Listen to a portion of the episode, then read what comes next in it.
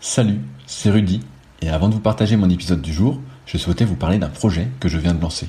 En effet, après plusieurs dizaines d'épisodes, je me suis rendu compte de quelques manques, entre guillemets, concernant certains sujets qui pourraient aider à mieux performer. N'étant pas un expert dans la pratique du kayak, je suis toutefois depuis plus de 20 ans dans le milieu de la musculation et c'est pourquoi je souhaite vous partager mes meilleurs conseils en rapport avec le kayak. C'est pourquoi j'ai réalisé une formation gratuite à destination des kayakistes et séistes motivés, toujours en quête de progrès. Dans cette formation gratuite, je vais vous partager des conseils techniques avec vidéo à l'appui sur certains exercices phares de musculation que vous pratiquez.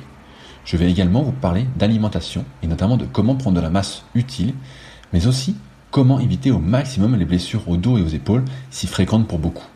Enfin, je vous partagerai ce qui est pour moi un trait de caractère à cultiver pour aller encore plus loin parce que votre réussite ne dépend que de vous.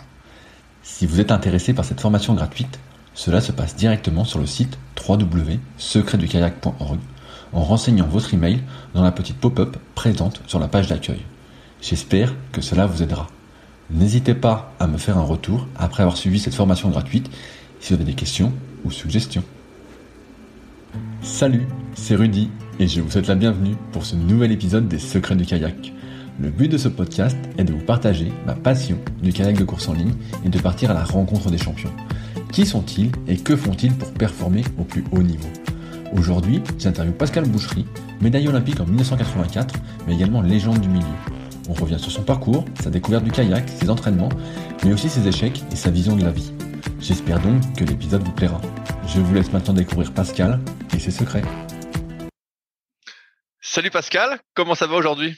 Bon, bonjour. Euh, bah écoute, euh, bonjour Rudy, ça va très bien. Euh, voilà, un dimanche, euh, un dimanche tranquille. Euh, hier soir, on était de sortie, donc c'est toujours un petit peu dense et chargé, si tu vois ce que je veux dire.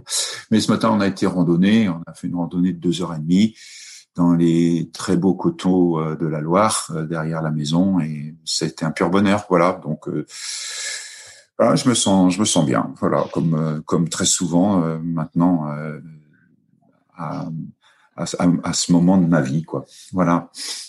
Alors, bah déjà, je voulais te dire, comme je te l'ai dit euh, avant le podcast, c'est vraiment un plaisir de t'avoir. Ça fait un petit moment que euh, je te cours après. En ce moment, je cours beaucoup après les invités que j'arrive à interviewer en ce moment. Et donc, euh, étant donné que pour moi, bah, j'ai entendu beaucoup d'histoires de la part de Christophe euh, sur toi. donc euh, pour lui, tu étais euh, une de ses idoles quand il était jeune. Donc à chaque entraînement, tu es pris en exemple, hein, bien évidemment ou presque. Donc donc c'est un vrai plaisir. Et donc je voulais revenir un peu, bah comme euh, tu es l'ancienne génération, on va dire, c'est assez difficile de trouver des informations sur sur toi, sur ton parcours, à part ton palmarès. Et donc je voulais commencer par, mm-hmm. est-ce que tu peux nous raconter comment tu as découvert le canoë kayak? Oui, bah, écoute, c'est très simple. Ici à, Angers, hein, mes parents euh, habitent d'ailleurs toujours, euh, même s'ils sont très âgés maintenant, euh, un quartier, un quartier populaire d'Angers, et à même pas 10-15 minutes de la maison, il y a, un réseau, un réseau de rivières ici qui est assez assez sympathique. Hein. Y a tout, pour commencer la Mayenne, euh, qui euh, euh s'associe à, à, la Sarthe, qui elle-même s'est associée au Loire euh, quelques kilomètres plus haut, pour former la plus courte rivière de France, la Maine, qui fait 10 kilomètres de long, qui elle se jette dans la Loire. Donc, tu vois, des cours d'eau paisibles, des cours d'eau aménagés plus ou moins, et puis la Loire, le, le fleuve, le fleuve culte un peu, voilà, qui lui est libre libre, euh, libre un peu comme euh, comme euh, je pense l'être, libre en tous les cas à l'époque comme je pensais l'être, et avoir ce terrain de jeu. Alors déjà les berges c'est très intéressant, mais pouvoir se déplacer sur sur ces éléments liquides là, ben, ça m'a attiré et, et et, et le kayak a été a été une solution. Donc je fais une première tentative, on va dire, je devais avoir 13, 14 ans. Il venait tout juste de de creuser le lac de Maine. Euh, voilà. En fait, c'est un, une espèce de carrière, euh, à, une grande carrière à ciel ouvert qui euh, permettait de récupérer des, des, graves pour construire la construction essentiellement. Hein. Et, et, et, c'est devenu très très vite un, un lieu pour moi assez assez fantastique. Hein. On était très isolés, c'était la, la, campagne et, et et, c'était euh, la pleine nature, excepté le, le, le, trafic un peu de, un peu comme à Pose, quoi, hein, puisque c'est une région que tu connais là-haut. Euh, voilà. Et euh, et puis j'y suis revenu. J'étais pas très très, euh, j'étais pas très très assidu hein, parce que je faisais d'autres choses. Et puis j'y suis revenu à l'âge de 15 ans, en seconde en fait, quand je suis passé en seconde. Voilà, et, et euh, là par contre, euh, j'ai été euh, assez rapidement accroché. ça s'appelait le plein air en juin à l'époque. C'était accolé à Jeunesse et Sport. C'était une base Jeunesse et Sport où les, les, les, enfants, les adultes venaient en, en stage le mercredi, le samedi, prendre et des cours de kayak, mais aussi de voile beaucoup. la voile, oui, c'était aussi très très développé la voile c'est euh, des, des, une base sur laquelle euh, les, les agents euh, construisaient aussi, ça c'est important. La construction polyester, c'est quelque chose qui m'a vite passionné. Les locaux étaient dans une ancienne ferme, la ferme de la Fontaine, et encore une fois, c'était c'était vraiment la, la race campagne. Hein. On était vraiment isolé et, et, très tranquille. voilà, très vite. D'ailleurs, l'été, on, on, on, y squattait, hein, on campait dans les dans les prairies à côté. Euh, c'était vraiment euh, un lieu euh, un lieu vraiment de de, de, de, jeunesse et, et, un lieu de vie autour de l'activité nautique. C'était bien sympa. Et euh, cette année-là, ben, on, faisait essentiellement ben, du plat, puisque c'est beaucoup de plat, mais aussi la, la, la, ligue était assez orientée slalom, euh, au vif, quoi, euh, la descente aussi. Mais moi, ce qui, ce qui m'attirait le plus, c'était euh, la descente slalomée, en fait. Voilà, on descendait la Sèvre nantaise sur des kilomètres, par exemple. Il y avait des passages, des petits, des petits rapides, des seuils, etc. Et on passait notre temps, on passait peut-être un quart d'heure, 20 minutes sur chaque, chacun de ces petits mouvements d'eau, ces petits mouvements d'eau des fois qui étaient bien, bien, bien conséquents quand même parfois. Et voilà comment, comment ça a débuté. Euh, on s'est sélectionné pour les championnats de France euh, dernière année cadet euh, slalom et descente, puisqu'à l'époque fallait euh, sélectionner slalom et descente avec un, un copain que, que, je connaissais depuis le collège en fait. Et puis et puis voilà. Donc au championnat de France, ça n'a pas été très probant hein, parce que de de passer euh, de la Sèvre nantaise à l'Isère à 14-16 mètres cubes, euh, c'est autre chose, c'est clair. Mais l'expérience était intéressante, euh, surtout toujours et encore la présence de la nature, hein, le cadre, ça c'est c'est hyper c'était hyper important pour moi. Voilà, et puis finalement, je me suis rendu compte aussi que bah, d'être tout le temps trempé, l'eau froide, c'était pas mon affaire, quoi. Je préfère euh, l'eau chaude de la douche, par exemple. Et, euh, et euh, ben, je me suis un peu détaché, d'autant que j'étais j'étais engagé dans un baccalauréat qui s'appelait le bac E à l'époque. Alors maintenant, on me demande pas ce que c'est, mais c'était mathématiques et et, et technique en fait. voilà, et c'était très prenant. J'avais plus de 40 heures de cours par par semaine, parce qu'on avait des heures d'atelier, beaucoup, etc. Euh, et, et, c'est vrai que j'ai pas pu, euh, j'ai pas pu me, me, me, libérer comme comme je le pensais, voilà. Et donc euh, j'ai perdu un peu le contact et et voilà. Ensuite. Ben, je, je, je, suis parti à Poitiers faire un, un IUT, un, IUT euh, génie thermique. Voilà, il y en avait quatre en France, il y en avait un à Poitiers qui est pas trop loin de la maison. Je suis allé là-bas et puis euh, euh la première semaine, j'ai visité le campus. Hein, il y en a plusieurs, mais c'était Champlain. Et, et, sur le campus de Champlain, il y a un gymnase. Et euh, dans le gymnase, il y avait une salle de musculation. Et j'aimais pas mal la musculation. J'aimais beaucoup la musculation, la course à pied. Et en passant la tête, ben, j'ai euh, trouvé un gars que je connaissais qui s'appelait Bernard Morin, enfin qui s'appelle toujours Bernard Morin, voilà, qui a été un, un kayakiste de descente de, de renom hein, au niveau des équipes nationales. Et euh, on s'est pris d'un métier et on, s'est pas quitté pendant une année euh, d'entraînement très intensif en fait. Il m'a initié euh, à tout ce qui était l'approche physiologique de l'entraînement, mais aussi à la navigation. Hein, on, on, faisait nos muscules, il courait très bien, très vite. donc je, je, moi je courais aussi très bien et très vite, donc on s'est bien entendu. Et j'étais son sparring partner en fait, parce qu'il préparait les championnats du monde, lui. Et euh, moi, je préparais rien, si ce n'est euh, avoir le plaisir de, de, naviguer avec lui et de, de m'entraîner avec lui. On allait faire un peu d'escalade en complément. On, on, allait au ski de fond aussi. Voilà, et, et euh, ça a été ça a été une période très intense. Hein, juste avant quand même cette période de, de de l'IUT. Alors, est-ce que c'était là où j'ai un petit trou? Ouais. juste avant ou juste après cette période d'IUT.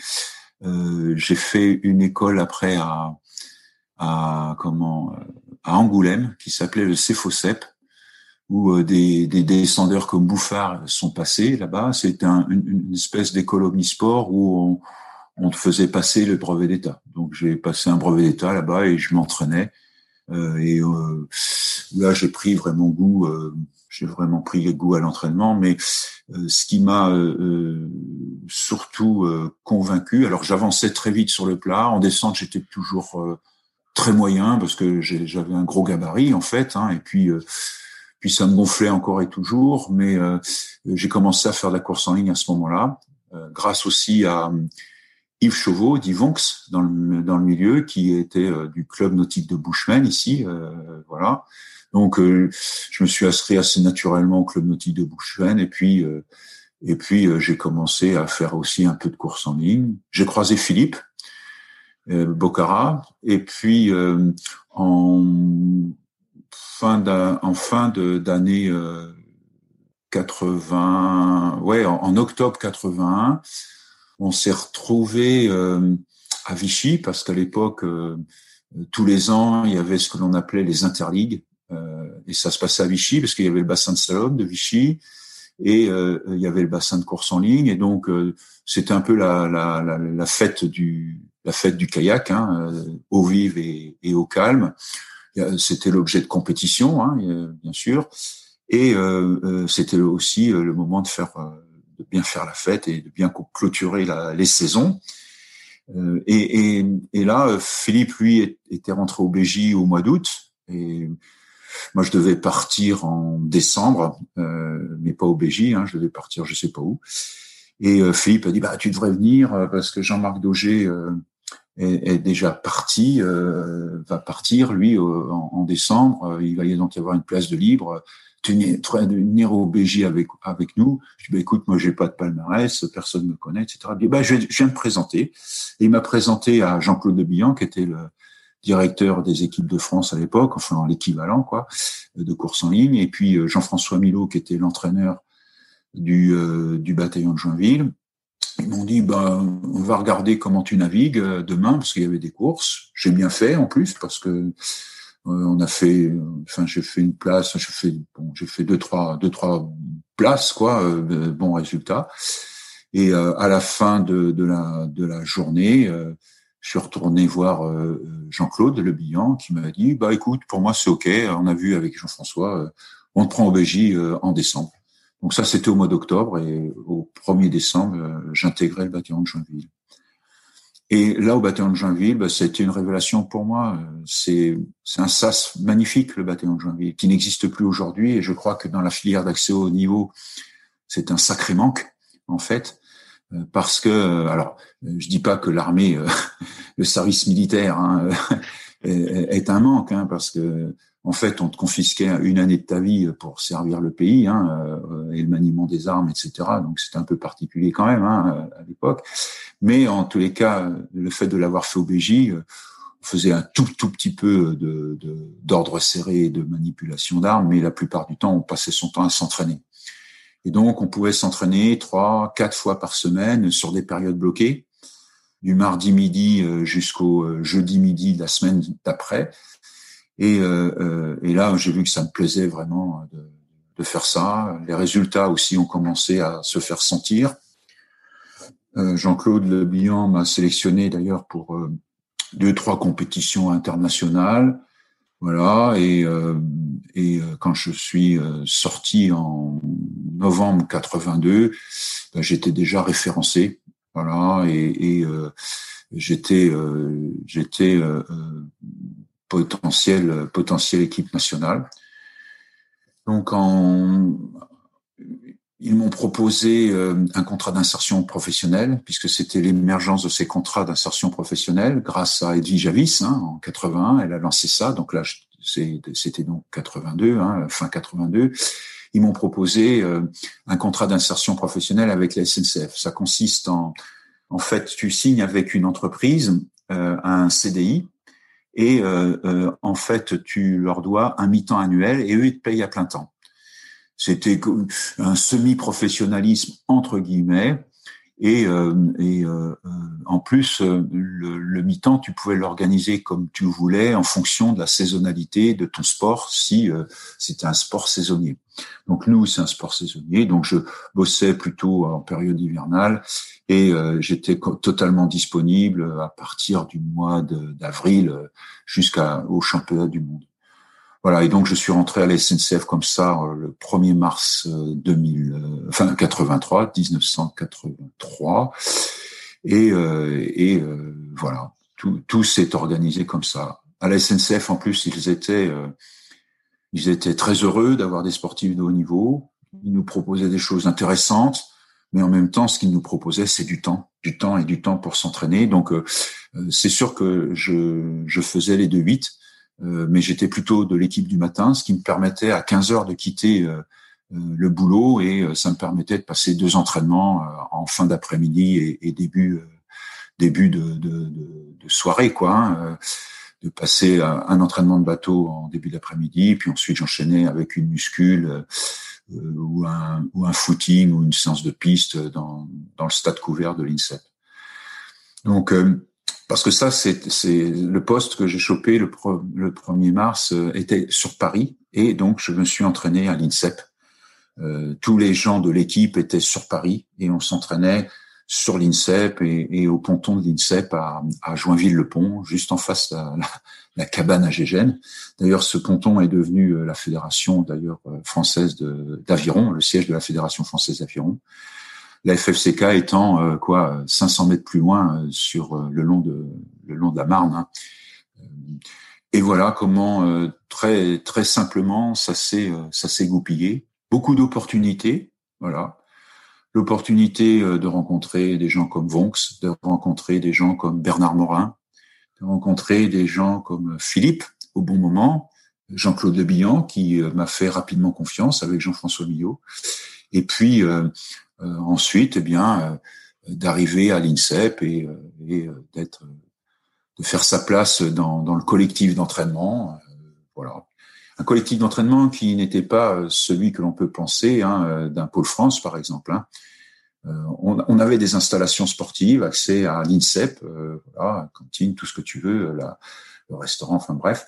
Mais il n'y avait pas d'entraîneurs. Les entraîneurs arrivaient parce qu'il y avait très peu finalement très peu de cadres techniques euh, affectés euh, à la course en ligne. Les entraîneurs arrivaient euh, après le 1er mai, après les, les, piges qui avaient lieu tous les ans le 1er mai.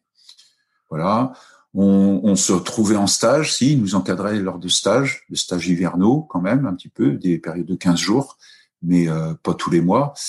Et le reste du temps, ben, on se débrouillait entre nous sur place, ce qui finalement te rendait euh, encore plus acteur euh, euh, voilà de ton de ton projet de vie quoi. Il fallait vraiment se former s'informer comprendre et puis être curieux se faire accepter ou au contraire justement quand tu étais détesté parce que tu n'avais plus accès à certaines informations donc il fallait rechercher par ailleurs.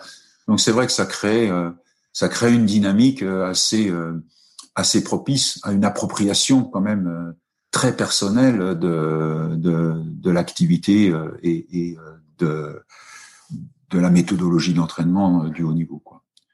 Voilà, et puis en 83, je participais au championnat du monde à Tempéré, dans le K4. Ça m'a vraiment plu, même si ça a été une grande frustration. Hein. Tempéré, les conditions étaient délicates aussi pour naviguer. Hein. Il y avait beaucoup de vent, etc. Bon, voilà. Et puis j'ai été présélectionné à l'issue des championnats du monde en, en 2003 dans le collectif préolympique. Voilà, et, là, Alain Lebas s'est énormément occupé de, ce collectif. Il nous a emmenés en Guadeloupe dès le mois de janvier faire que de la PPG, hein. donc c'était course à pied, muscule, natation, tous les jours, tous les jours, tous les jours, et avec de l'intensité, euh, voilà. Euh, il nous avait emmené avant à Saint-Cassien en décembre, euh, trois semaines de stage où là on a navigué, navigué. Il y avait un vrai programme construit, voilà, une méthode d'entraînement construite aussi sur des bases un peu différentes quand même. Les pagaies étaient plates, le matériel c'était du matériel bois, donc très chouette hein, aussi, hein, très performant, hein, mais qui qui laissait peu de place à l'innovation finalement, parce que euh, créer un bateau bois, c'est pas comme créer un bateau en plastique, hein, une forme. Aujourd'hui, tous les bateaux sont sont en plastique et, il est très facile pour les constructeurs de faire évoluer un chap, de faire évoluer une forme, de faire évoluer euh, euh, plein de choses en fait. Hein.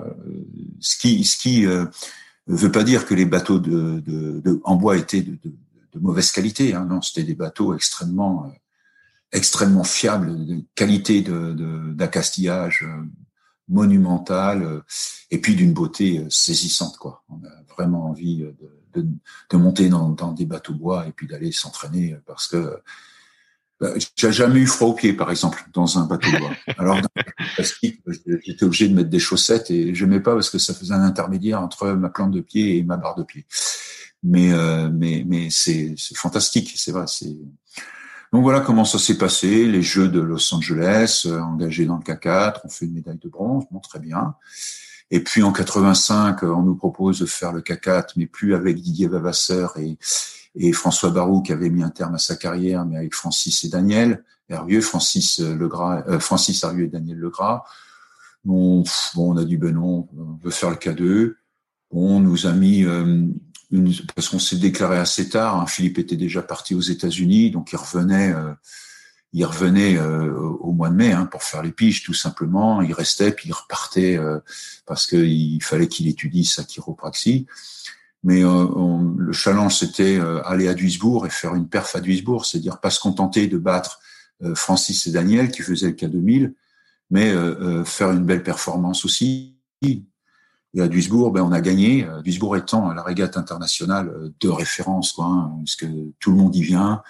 C'est extrêmement, toujours extrêmement bien organisé. Duisbourg, c'est en Allemagne. Hein. Et euh, un, plateau toujours très très relevé. Et, c'était, pour nous, ça a vraiment été le, déclic, quoi. Ce qui nous réunissait, bah, oui, le, le, souci du détail, l'obsession de l'obsession euh, de, de, de, la synchronisation, euh, de la symétrie, euh, le fait aussi d'être chacun une entité, mais au service du bateau et, et, et, de, créer une osmose. Hein. On était capable de rester une heure, une heure et demie accroché à un ponton parce que on avait un tout petit problème de transmission et, de synchronisation sur la poussée de jambes, par exemple, tu vois. Et on, on, cherchait, on cherchait, on, on cherchait sur les calages, on, réfléchissait en bioméca, on réfléchissait euh, en physiologie. Euh, Philippe était très fort en anatomie, hein, parce que la chiropraxie, c'est de l'anatomie, beaucoup d'anatomie, encore d'anatomie. Et donc, euh, voilà comment, comment on s'est construit. 85, eh bien, on gagne à, Malines, hein, un peu un peu envers et contre, un, peu envers et contre un, peu envers et contre tout, euh, pas, envers et contre la concurrence, bien sûr qu'on les a niqués, hein, mais euh, eux s'y attendaient de toute façon. Mais en équipe, euh, de France, ça, a créé un choc. Et euh, c'est clair que quand, tu gagnes, alors que il y a peu de bateaux qui gagnaient, même après les bons résultats des Jeux de Los Angeles, hein, mais des Jeux qui étaient quand même un peu entachés par le boycott des pays de l'Est tous quand même, mais quelques-uns quand même, mais les principaux, dont l'Allemagne de l'Est. Mais en 85, tout le monde était là et tout le monde avait envie d'en découdre et euh, gagner dans ces conditions-là, ben, bien sûr que c'était euh, c'était une belle perf et euh, c'est sûr que ça a créé des envieux quoi. Et, voilà, donc il y a un malaise qui s'est instauré à ce moment-là dans, dans l'équipe vis-à-vis de nous. Bon, vis-à-vis de Philippe essentiellement parce qu'en plus, tu vois, c'était, il vivait aux États-Unis, voilà, tout le rêve américain, c'était encore quelque chose à l'époque, malgré tout. Il fallait le, savoir. Hein il suffit d'y aller pour que ça soit plus un rêve, hein, de toute façon. mais euh, euh, donc, il vivait aux États-Unis, il revenait que, deux, trois mois par an simplement. Et moi, j'ai commencé à faire des, allers-retours avec Los Angeles pour aller m'entraîner avec lui aussi. Donc ça aussi, euh, c'est sûr que ça, ça crée un peu de tension. Mais j'ai toujours gardé un, un, un bon, euh, un bon feeling quand même avec la plupart, parce que tu sais, quand tu es sur l'eau, quand tu es compétiteur, tu reconnais la valeur, quoi. Tu sais, euh, euh, tu sais reconnaître le mec qui avance de celui euh, que tu peux justement que tu as dans le collimateur et que tu as envie de battre. Mais dans et puis tu, tu sais aussi qu'il y en a, bah, ils, ils, sont là depuis des années, et ils feront jamais rien, quoi. Et euh, c'est vrai que les problèmes, c'était surtout avec ceux-là, mais, mais euh, ceux qui, euh, avec lesquels on était à peu près, alors rivaux au niveau des, des sélections, et puis, euh, mais en capacité de faire des résultats chacun dans nos embarcations, bon, ça se passait plutôt bien, quoi. Ça se passait plutôt bien. Et, et voilà. Donc après, quand Philippe revenait, ben oui, c'est vrai qu'on était un peu à l'écart de l'équipe. Moi, je partais aussi pas mal là-bas et on s'entraînait aussi beaucoup avec l'équipe américaine. Euh, et euh, c'est vrai que c'était c'était particulier. Mais euh, je passais ma vie à ça, en fait, hein, à m'entraîner. Voilà. Et ma vie, c'était mon art de vivre, c'était m'entraîner, naviguer, voilà. Et puis donc, ben ça débouche à, un moment donné sur des performances, même si la performance n'est pas prévisible. Hein on navigue euh, l'imprévisible, hein, on navigue euh, l'inconnu hein, quand on est en compétition, mais tu te prépares pour euh, faire face au mieux à cet inconnu, quoi. C'est-à-dire la performance commence à ton premier coup de pagaie, qui est le seul coup de pagaie que tu peux prévoir, parce que tu es peinard, posé, tu es là, et encore, Séoul est une bonne euh, est un bon exemple où ce premier coup de pagaie on l'a pas donné alors que c'était le plus prévisible de tous les coups de pagaie. Mais il y a eu de l'imprévisibilité avant qui fait qu'on n'a pas pu le donner ce premier coup de pagaie. Et tout, tout au long de ton parcours de ces 1000 mètres là, eh bien tu prends dans le faisceau tout un tas d'éléments et euh, parce que tu as mille et un problèmes à résoudre pendant tout ton parcours et euh, parce que tu tu as pris l'habitude de capter les bons éléments, les bonnes informations ou ou au contraire que tu vas chercher des informations que tu n'as pas l'habitude de chercher parce qu'il y a un problème particulier euh, ce jour-là, et que tu apportes une réponse, que tu t'exprimes toi-même, tu exprimes ce que tu es dans cette situation-là, que euh, tu arrives euh, au bout en ayant résolu certainement mieux tes problèmes que les autres, et que tu gagnes d'un pouillème et que tu es devant tout le monde euh, d'un pouillème euh, ou euh, de quelques secondes parfois, pas quand même pas des valises, hein, mais une seconde parfois, ce qui est déjà énorme à ce niveau-là, et, que tu es capable quand même de ramener ça régulièrement. Quoi. Voilà, c'est c'est un peu la philosophie. c'est parce que la, la natte, la physio, tout ça, ça s'apprend, tout ça, ça se met en œuvre, tout ça, ça, ça s'acquiert, voilà. Le plus difficile, c'est euh, c'est cette espèce de messe pour le, le temps présent qu'est la compétition finalement. C'est euh, être là à l'instant présent, quoi. J'aime bien François Bigrel, hein, que j'ai fait travailler par ailleurs avec nous. j'ai lu, j'ai lu son, euh, son papier sur les trois outils de la performance, les trois oui, de la performance. C'est ça. Donc ça, c'est c'est devenu ma bible après, parce qu'à l'époque, il, il il l'a pas, il l'avait pas écrit. C'est ça, ça se construisait en même temps en fait. Hein. Mais quand j'ai lu ses écrits, euh, quand plus tard j'ai passé le professorat de sport, euh, là j'étais, euh, je, je, je savais pas pourquoi il écrivait exactement ce que je pensais, quoi, ce que je ressentais en fait quand. Et puis euh, j'ai eu la chance de, de, le rencontrer et on est devenus amis. Et en fait, euh, ce qui nous unissait finalement, euh, c'est la musique, la musique de haut niveau. Parce que quand euh, j'étais plus jeune, avant de faire du bateau, euh, de l'âge aller de aller du CM1 jusqu'à la terminale, j'ai fait partie d'une école maîtrisienne. Donc c'est un peu comme un sport-études, mais pour le chant en fait. Et j'adorais ça, la musique. Franchement, euh, enfin j'adore toujours ça, mais la pratiquer, chanter euh, et chanter dans avec une maîtrise, hein, euh, c'est c'est un, ensemble vocal, des chants polyphonie, à quatre, six voix parfois, et avec des prestations un peu en Europe et aussi des des œuvres comme Karl Orff, Carmina Burana par exemple, avec l'orchestre philharmonique des, des, Pays de la Loire à l'époque. C'est des moments d'une intense, d'une intensité incroyable. Et si tu veux, une compétition de kayak, c'est comme une improvisation quoi, euh, en musique. Alors l'improvisation, c'est pas la nonchalance, hein, c'est pas parce que tu as envie de rien branler, tu dis oh je vais improviser. Tu vois, t'as rien à bouffer dans le frigo, tu vas dans, dans ta réserve et puis tu vas improviser avec ce qu'il y a. Mais c'est même pas ça. C'est pas ça. C'est surtout pas ça. L'improvisation, c'est en musique et en kayak, c'est pareil. Mais tu, tu choisis une phrase musicale parce qu'elle résonne bien en toi et tu la choisis parce que tu adores le, le compositeur, euh, voilà, tu, tu apprécies, tu l'apprécies beaucoup. Après, toi, tu as, tu as, tu as travaillé comme un forcené pour avoir une maîtrise de ton instrument, quoi. Donc ta voix ou ton instrument, euh, voilà. Et euh, à un moment donné, dans une situation donnée, eh bien, tu vas exprimer par rapport à cette phrase ce que tu es, quoi, ce que tu as envie de dire avec cette phrase-là, quoi. Comment tu vas tu vas la dire, la redire et la, la dire dans, dans d'autres formes, etc., etc. Et, euh, et, et tu vas y mettre là-dedans, euh, tu vas y mettre toi-même, toi, ton.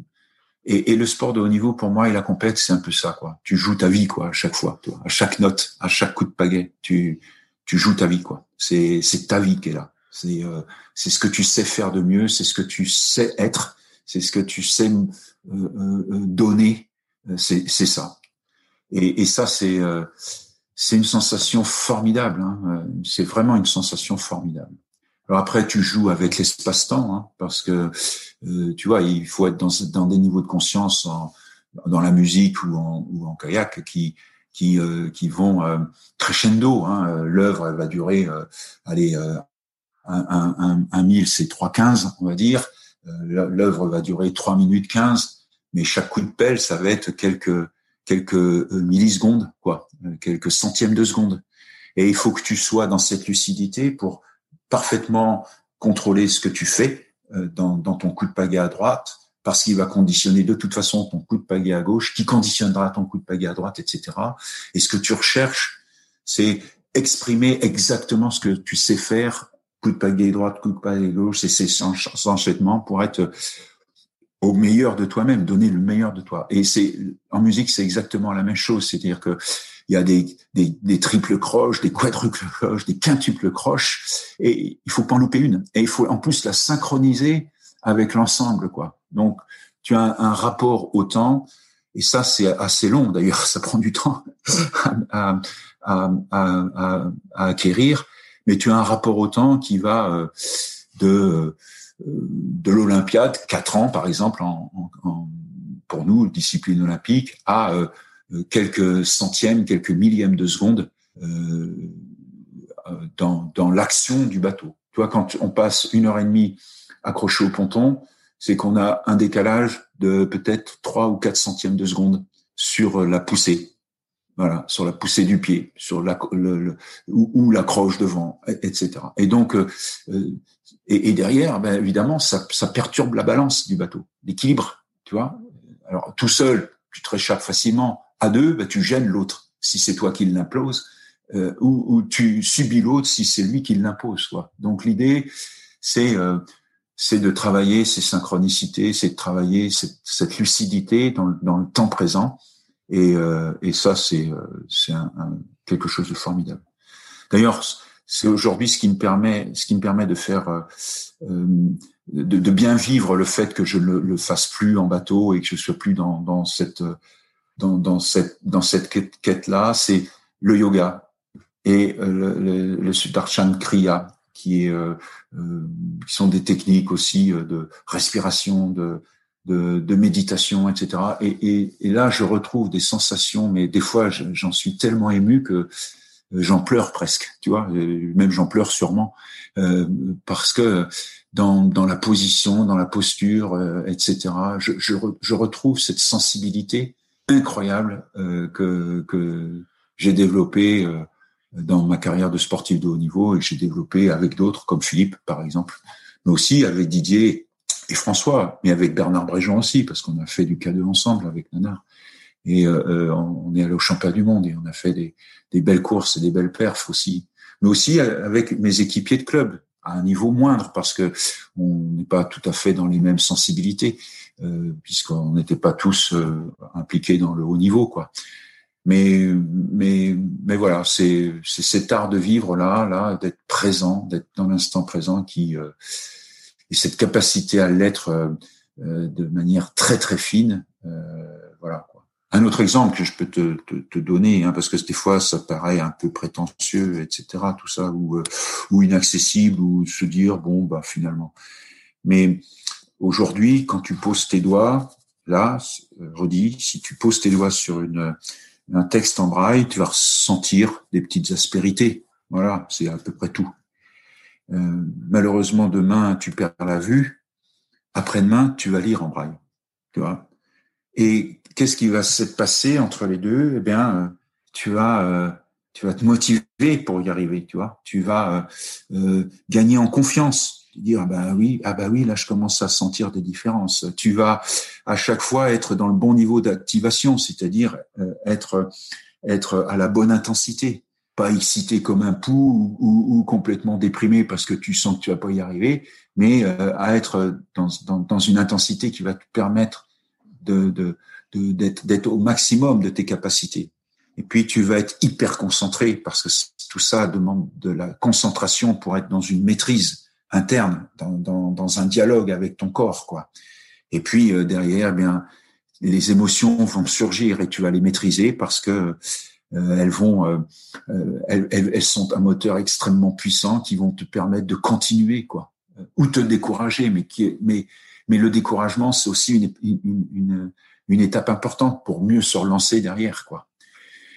Dans, dans, dans notre pédagogie, euh, avec Philippe, il y avait deux éléments. Le premier, il fallait descendre de bateau en étant satisfait, c'est dire euh, de dire, ben oui, on, on a fait ça et on l'a réussi à temps ou on ne l'a pas réussi. Mais en tous les cas, c'est bien, et ça c'est le deuxième motif, c'est bien parce qu'on l'a tenté, quoi.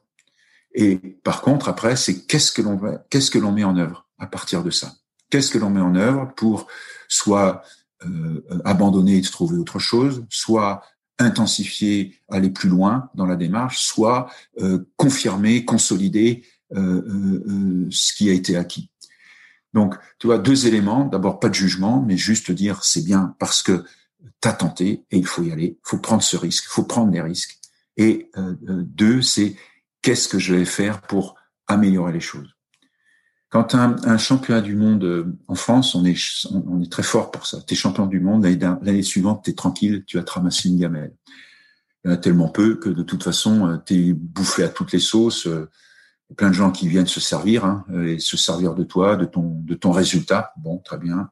Sauf que toi, t'en oublies, euh, t'en oublies le chemin de l'entraînement, t'en oublies euh, l'envie le, de, repartir, de partir sur une nouvelle aventure, parce que quand tu as fait quand tu es champion du monde, voilà, quand tu, euh, tu, tu donnes ton dernier coup de pagaie, voilà, l'histoire est terminée.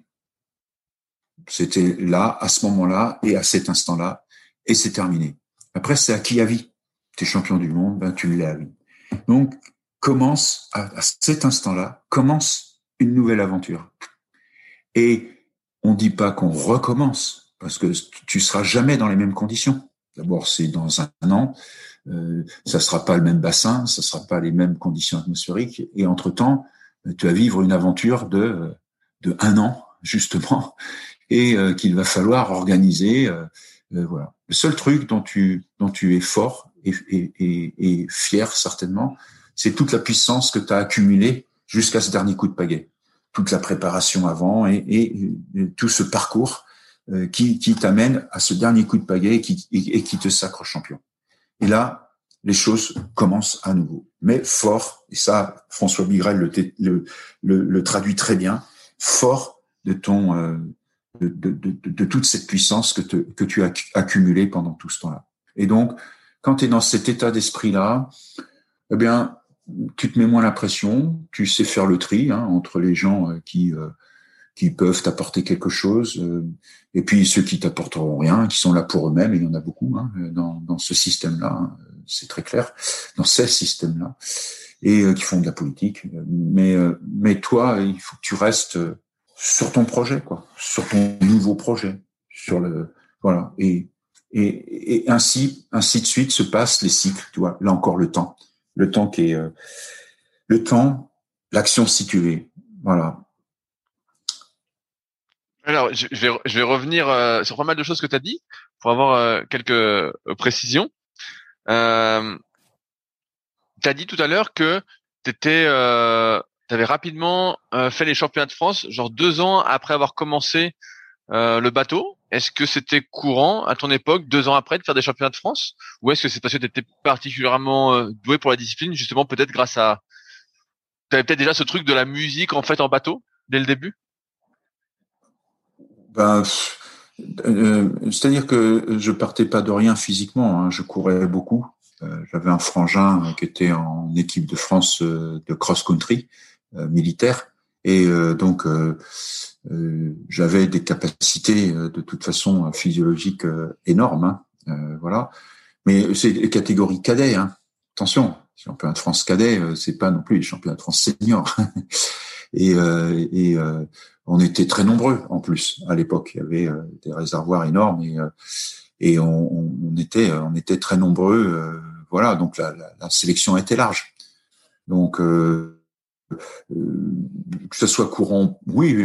Enfin, c'est surtout là, c'est une question de politique de l'époque. Hein, euh, on ouvre et, ça stimule, ça stimule tout le monde. Quoi. Hein. C'est bien pour les gens qui font de la formation, hein, qui ont à former euh, ou à accompagner, euh, accompagner dans la formation les jeunes compétiteurs, par exemple, ou les jeunes kayakistes. c'est très clair, mais c'est surtout bien pour les mômes, pour nous.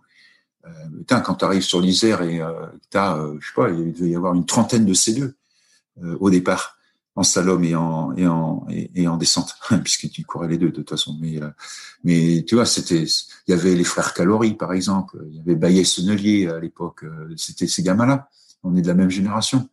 Donc tu vois c'est une grande ouverture. Alors eux avaient avaient déjà on le sent euh, un potentiel parce que ceux qui qui montaient sur le podium mais euh, il y, a, y, a, plein de types comme moi ben, qui, qui, pouvaient aussi arrêter du jour au lendemain. D'ailleurs, c'est ce que j'ai fait à un moment donné parce que je n'y arrivais plus à cause des études, tu vois.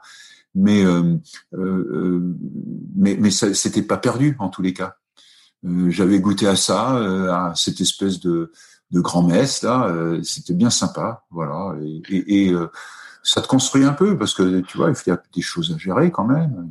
Il y a de l'émotion, il y a je te l'ai dit, hein, de la motivation, euh, un, un, niveau d'activation, il faut te concentrer. Enfin bref, euh, et puis tu crées de la confiance en toi. À l'époque, quand tu es cadet, euh, tu sais que t'es pas bien fini quand même. tu débutes, hein, c'est c'est l'adolescence et, et ça, ça guide. voilà, comme me guidait la musique d'ailleurs. C'est très clair. Donc euh, ouais, ouais, c'est, c'est, je trouvais ça plutôt bien. Ouais. Ça, ça, veut, ça, veut, dire qu'avant de faire du kayak, tu faisais beaucoup de courses à pied? Oui, oui, ben, euh, tout près de chez mes parents, là, tout près de de de de, de, ce quartier populaire, là, il y avait un, parc. Il y a un parc, il s'appelle le parc de la Haye, le parc de la Garenne. Euh, le tour faisait 5 km, mais sur un profil assez varié, de la terre battue, autour d'un lac qui, qui, a été construit, euh, enfin qui a été construit déjà à l'époque c'était une carrière et ils ont construit une abbaye euh, pas très loin avec euh, avec les pierres qu'ils extrayaient de ça. Et puis euh, elle s'est remplie. Ensuite cette carrière elle s'est remplie d'eau. Et ils ont ils ont aménagé ça en, en parc et, et j'adorais courir là-bas. C'était magnifique. C'est toujours magnifique. C'est chaque jour ça change de couleur. Chaque jour voilà d'abord tu es dans une forme différente. Et c'était toujours un, un, vrai plaisir que de que de courir quoi hein, voilà donc, quand, euh, quand, tu courais, quand, je dis que tu, quand, je dis que tu courais, ça veut dire que tu courais euh, pas tous les jours ou euh... je, je courais non pas tous les jours, mais entre trois et cinq fois par semaine quand même. Ah ouais. Et, puis quand j'ai commencé le kayak, euh j'ai tout de suite accroché à, à, la, à la musculation. D'ailleurs, à 15 ans, hein, tu vois, tout de suite, j'étais obligé de me faire opérer d'un genou parce que euh, je, faisais, je, faisais trop de squats, un peu fort, et ça me la, la, la, rotule, elle aimait pas bien, et ça broyait un peu les cartilages sous plateau euh, tibial, quoi, sur plateau tibial. Donc euh, voilà, mais mais j'adorais ça, franchement. C'est c'est super ressentir son corps, euh, bien se positionner, etc. Ouais, c'est ça, ouais. ouais. Hmm. Est-ce que justement, tout à l'heure, tu parlais du fait que euh, donc tu t'entraînais avec euh, Bernard Morin qui justement lui préparait le championnat du monde, donc ça t'a poussé euh, dans une, émulation positive à, à, te donner plus. Après, quand tu es rentré au Bayern, de Joinville, tu dis que tu t'es entraîné encore plus fort. Euh, oui. Deux des personnes que j'ai interviewées précédemment, comme Philippe ou euh, Patrick, j'ai l'impression que mhm. s'entraîner fort à ton époque, c'était vraiment avoir un très très gros euh, volume d'entraînement, là, tu parles de muscu. En course à pied, de ce qu'on m'a raconté, ah tu avais, un très très gros niveau. Euh, c'est quoi s'entraîner fort pour toi, la, définition que tu donnerais pour toi, ce que tu faisais? Alors, euh, c'est simple. Hein, euh, quand j'étais à l'INSEP avec avec les autres, hein, le matin c'était course à pied, musculation, et l'après-midi bateau. Voilà. Du lundi au samedi, repos dimanche. Voilà. Et en, termes d'intensité, est-ce que je crois ah que ben, alors dans, l'intensité, on faisait la musculation, on faisait essentiellement à l'époque de la force de type puissance, 6 reps en gros, tu vois, des circuits training, 6 reps, et euh, euh, de la force max. Moi, j'étais pas très fort en force max, excepté en tirage planche. Mais euh, euh, ça, c'était l'option euh, musculation. Alors, je mets un tout petit bémol, c'est quatre séances par semaine de musculation et quatre footing. Mais le bateau, on le faisait samedi matin et, en fait, on avait un jour et demi de, de récup. Mais en bateau, il fallait faire chaque saison, en, gros, on faisait 4000 4000 euh, kilomètres de bateau. 4000 à, à 5000 kilomètres de bateau. Patrick, il faisait énormément, faisait plus que nous, Patrick Le par exemple. Mais euh, euh, c'était ça. Hein. On, on, faisait des sorties euh, de 18 bornes. Et, et, beaucoup, tout l'hiver, on faisait des sorties groupées. Donc, on prenait la vague, un peu comme un, comme un marathon, en fait. Et on se faisait des crasses, d'ailleurs, hein, comme au marathon. mais, mais on savait aussi que si on se faisait larguer du groupe, le groupe tournait à un endroit donné et revenait sur ses pas. Donc euh, c'était l'occasion de, de se refaire une petite santé euh, et puis euh, de réattaquer à la descente, quoi, hein, ou, à, ou, à, la montée, tout dépend du sens de la rivière dans lequel on, on le prenait. Mais, mais voilà, mais, mais on, s'entraînait, on était trois, quatre, cinq, des fois huit dans le groupe. Donc t'imagines que la prise de vague, etc., c'était quelque chose d'assez d'assez commun, quoi. C'était même, ça faisait partie intégrante de, de l'entraînement, quoi. Oui. Et, et, est-ce qu'il y, avait, est-ce qu'il y avait des, des, des, bah justement, tu parles d'intensité, est-ce qu'il y avait des séances faciles? Je veux dire, euh, là, si vous êtes prise de vague, vous étiez, euh, je sais pas, 5, 5 6, 7. est-ce ben, que vous étiez tranquille? quand, tu, bah, quand, quand tu fais le clébard, euh, tu peux faire une séance en faisant que le clébard. C'est-à-dire, tu, tu, tu, tu prends jamais un relais. Et si tu te fais pas déloger, bon, bah, quand même, t'es, tu, tu, tu, tu, passes pas le même, le même entraînement dans la vague. Mais, mais autrement, il y a aussi des entraînements où tu vas tout seul, hein, parce que tu es coincé euh, vis-à-vis du boulot euh, et que les autres ou les autres, etc. Et il y a des entraînements où tu es tout seul. Où il y a des entraînements où tu es qu'à deux, trois, et là, euh, c'est des contenus beaucoup plus maîtrisés. voilà. Quand on est très nombreux, le contenu est maîtrisé que s'il y a un chef d'orchestre, c'est-à-dire l'entraîneur qui est là pour dire là, et qui donne les tops, euh, qui donne les tops de départ, etc. Quoi. Mais euh, mais autrement, euh, tu vois, par exemple, avec Philippe, on faisait beaucoup d'entraînements l'un à côté de l'autre en kayak, et on s'imposait des cadences. Par exemple, on disait bon ben sur ce 4 minutes, la première minute, on va payer à 80, 70, 90, 100. Tu vois, ça c'est la cadence. On changeait à chaque minute. Et l'idée, c'est d'être pile poil dans la même cadence, hein, parce que ça c'est très facilement euh, euh, euh vérifiable, mais dans le jeu de l'appui, de dans, la passée dans l'eau, tu pouvais prendre l'ascendant sur l'autre, et c'était le but du jeu, tu vois. voilà, et donc ça, mais aussi on, faisait des, séances de steady, ce qu'on appelle, où ben, là on, on, naviguait vraiment tranquille, hein, un peu même dans la contemplation. Euh, il y a un, entraînement que j'aimais bien aussi, qui était assez fatigant, mais euh, mais qui était pas très intense. Euh, c'était trois fois 40 minutes, trois fois 50 minutes avec 10 minutes de récup, où on descendait de bateau. Voilà, donc ça faisait trois heures trois heures d'activité, cadence 60, 65, c'est tout. Mais on, on, on, a, on, appuie, on appuie max ben, tu, fais ce que tu veux. le but, c'est euh, le but, c'est euh, de faire la séance dans son intégralité. Si ça, ça, ça, me paraît être une séance la première demi-heure. La première demi-heure, eh bien, euh, après, c'est fini. tu, tu fais pas, tu fais pas l'ensemble du, du, truc. Or, un entraînement, si tu le conçois avec un volume global. Et, et déjà, dans ton évaluation, si tu fais pas la globalité du volume, tu es passé à côté de ton entraînement. Donc, faut que tu te poses, tu te poses des questions. Euh, pourquoi tu es passé à côté de l'entraînement quoi euh, Parce que c'était mal, mal, euh, c'était mal calibré, ou parce que tu as donné trop d'intensité par rapport à, ou tu vois. Il y a plein, il y a plein de gamins que j'aime bien au demeurant, hein, notamment quand je revenais au club, qui avec lesquels je me suis entraîné, quoi. Mais qu'on passe cette régularité à l'entraînement. Et puis tellement heureux de venir s'entraîner avec avec moi, comme avec d'autres, hein, d'autres de l'équipe et euh, qui veulent te mettre une branlée euh, sur les trois quatre premières séries. Mais bah, je, je, je, leur intervenais, je dis "T'es sûr là de la vitesse que tu as fait la première la première répétition là? Parce que tu sais, il y en a 10 à faire comme ça. Donc tu vas tenir les 10 comme ça? Parce que moi les 10, je les tenais comme ça. Il y a pas de souci. Mais euh, mais tu vois, c'est ça en fait la, la, la culture de l'entraînement. C'est euh, des buts de maîtrise, c'est-à-dire euh, qui sont propres à toi, et c'est des buts de comparaison sociale où là tu vas te comparer à l'autre. Euh, voilà. Donc euh, euh c'est, tu joues en permanence sur ces sur ces deux euh, sur ces deux buts là pour euh, pour pour pour pour réaliser ta séance et puis la calibrer et puis avoir une idée si tu as atteint l'objectif que tu t'étais fixé euh, totalement, partiellement ou pas du tout, et derrière pouvoir réajuster, euh, pouvoir réajuster le tir. Quoi. Voilà. Mais ça, ça, ça, me paraît énorme comme séance trois fois 40 euh, ou, ou 50 minutes comparativement à ce qui se fait maintenant. Est-ce que c'est parce que toi tu faisais aussi le, le 10 000 mètres que tu faisais des séances si longues? Bah, je faisais le 10 000 mètres, ouais, parce que c'était un, une, une, course de, de, fin de championnat du monde et c'était un vrai plaisir. On se marrait bien. Et puis, en plus, on était particulièrement doués. Mais tu sais, euh, les pays nordiques, je me suis pas mal entraîné avec eux aussi, mais les Américains, ils sont dans les mêmes quantités.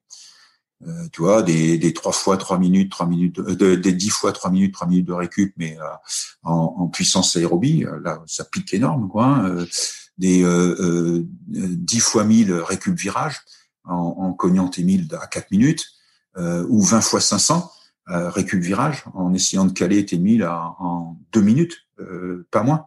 Voilà, c'est des trucs qu'on prend à, qu'on prend à la, à la, natation, par exemple, etc. C'est c'est ouais, ouais c'est c'est comme ça. Ouais, ouais, ouais, il y avait des quantités énormes. Hein. Il y avait des quantités énormes. Hein. Il n'y avait pas plus que ça de d'infirmerie, mais il y avait des quantités énormes. C'est très clair.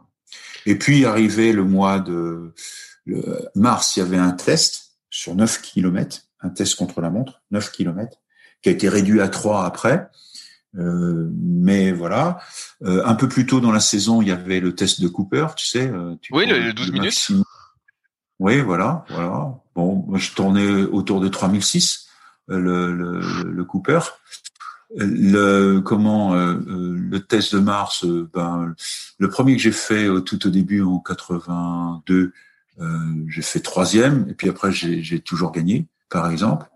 Euh, et après, après le test de Mars, ben, on commençait à, à, à faire du, du, fractionné un peu plus ciblé, euh, euh, 500 ou 1000 mètres en fonction de ce que tu, de ce que tu euh, visais euh, ensuite dans ta saison. Oui, il y avait, il y avait une grosse dynamique d'entraînement et une grosse capacité d'entraînement. Oui, oui. Tu dis que tu t'es pas mal entraîné avec euh, ceux des pays nordiques. Est-ce que tu peux me raconter un peu plus en détail? Est-ce que si tu as fait des salles avec eux, avec qui, comment ça se passait? on a une base, on a une base exceptionnelle à Temple-sur-Lot, hein, euh, voilà, et euh, elle était très fréquentée par les Polonais, par exemple. Voilà, ça, les Polonais, par euh, les Norvégiens, dont Knut Holman.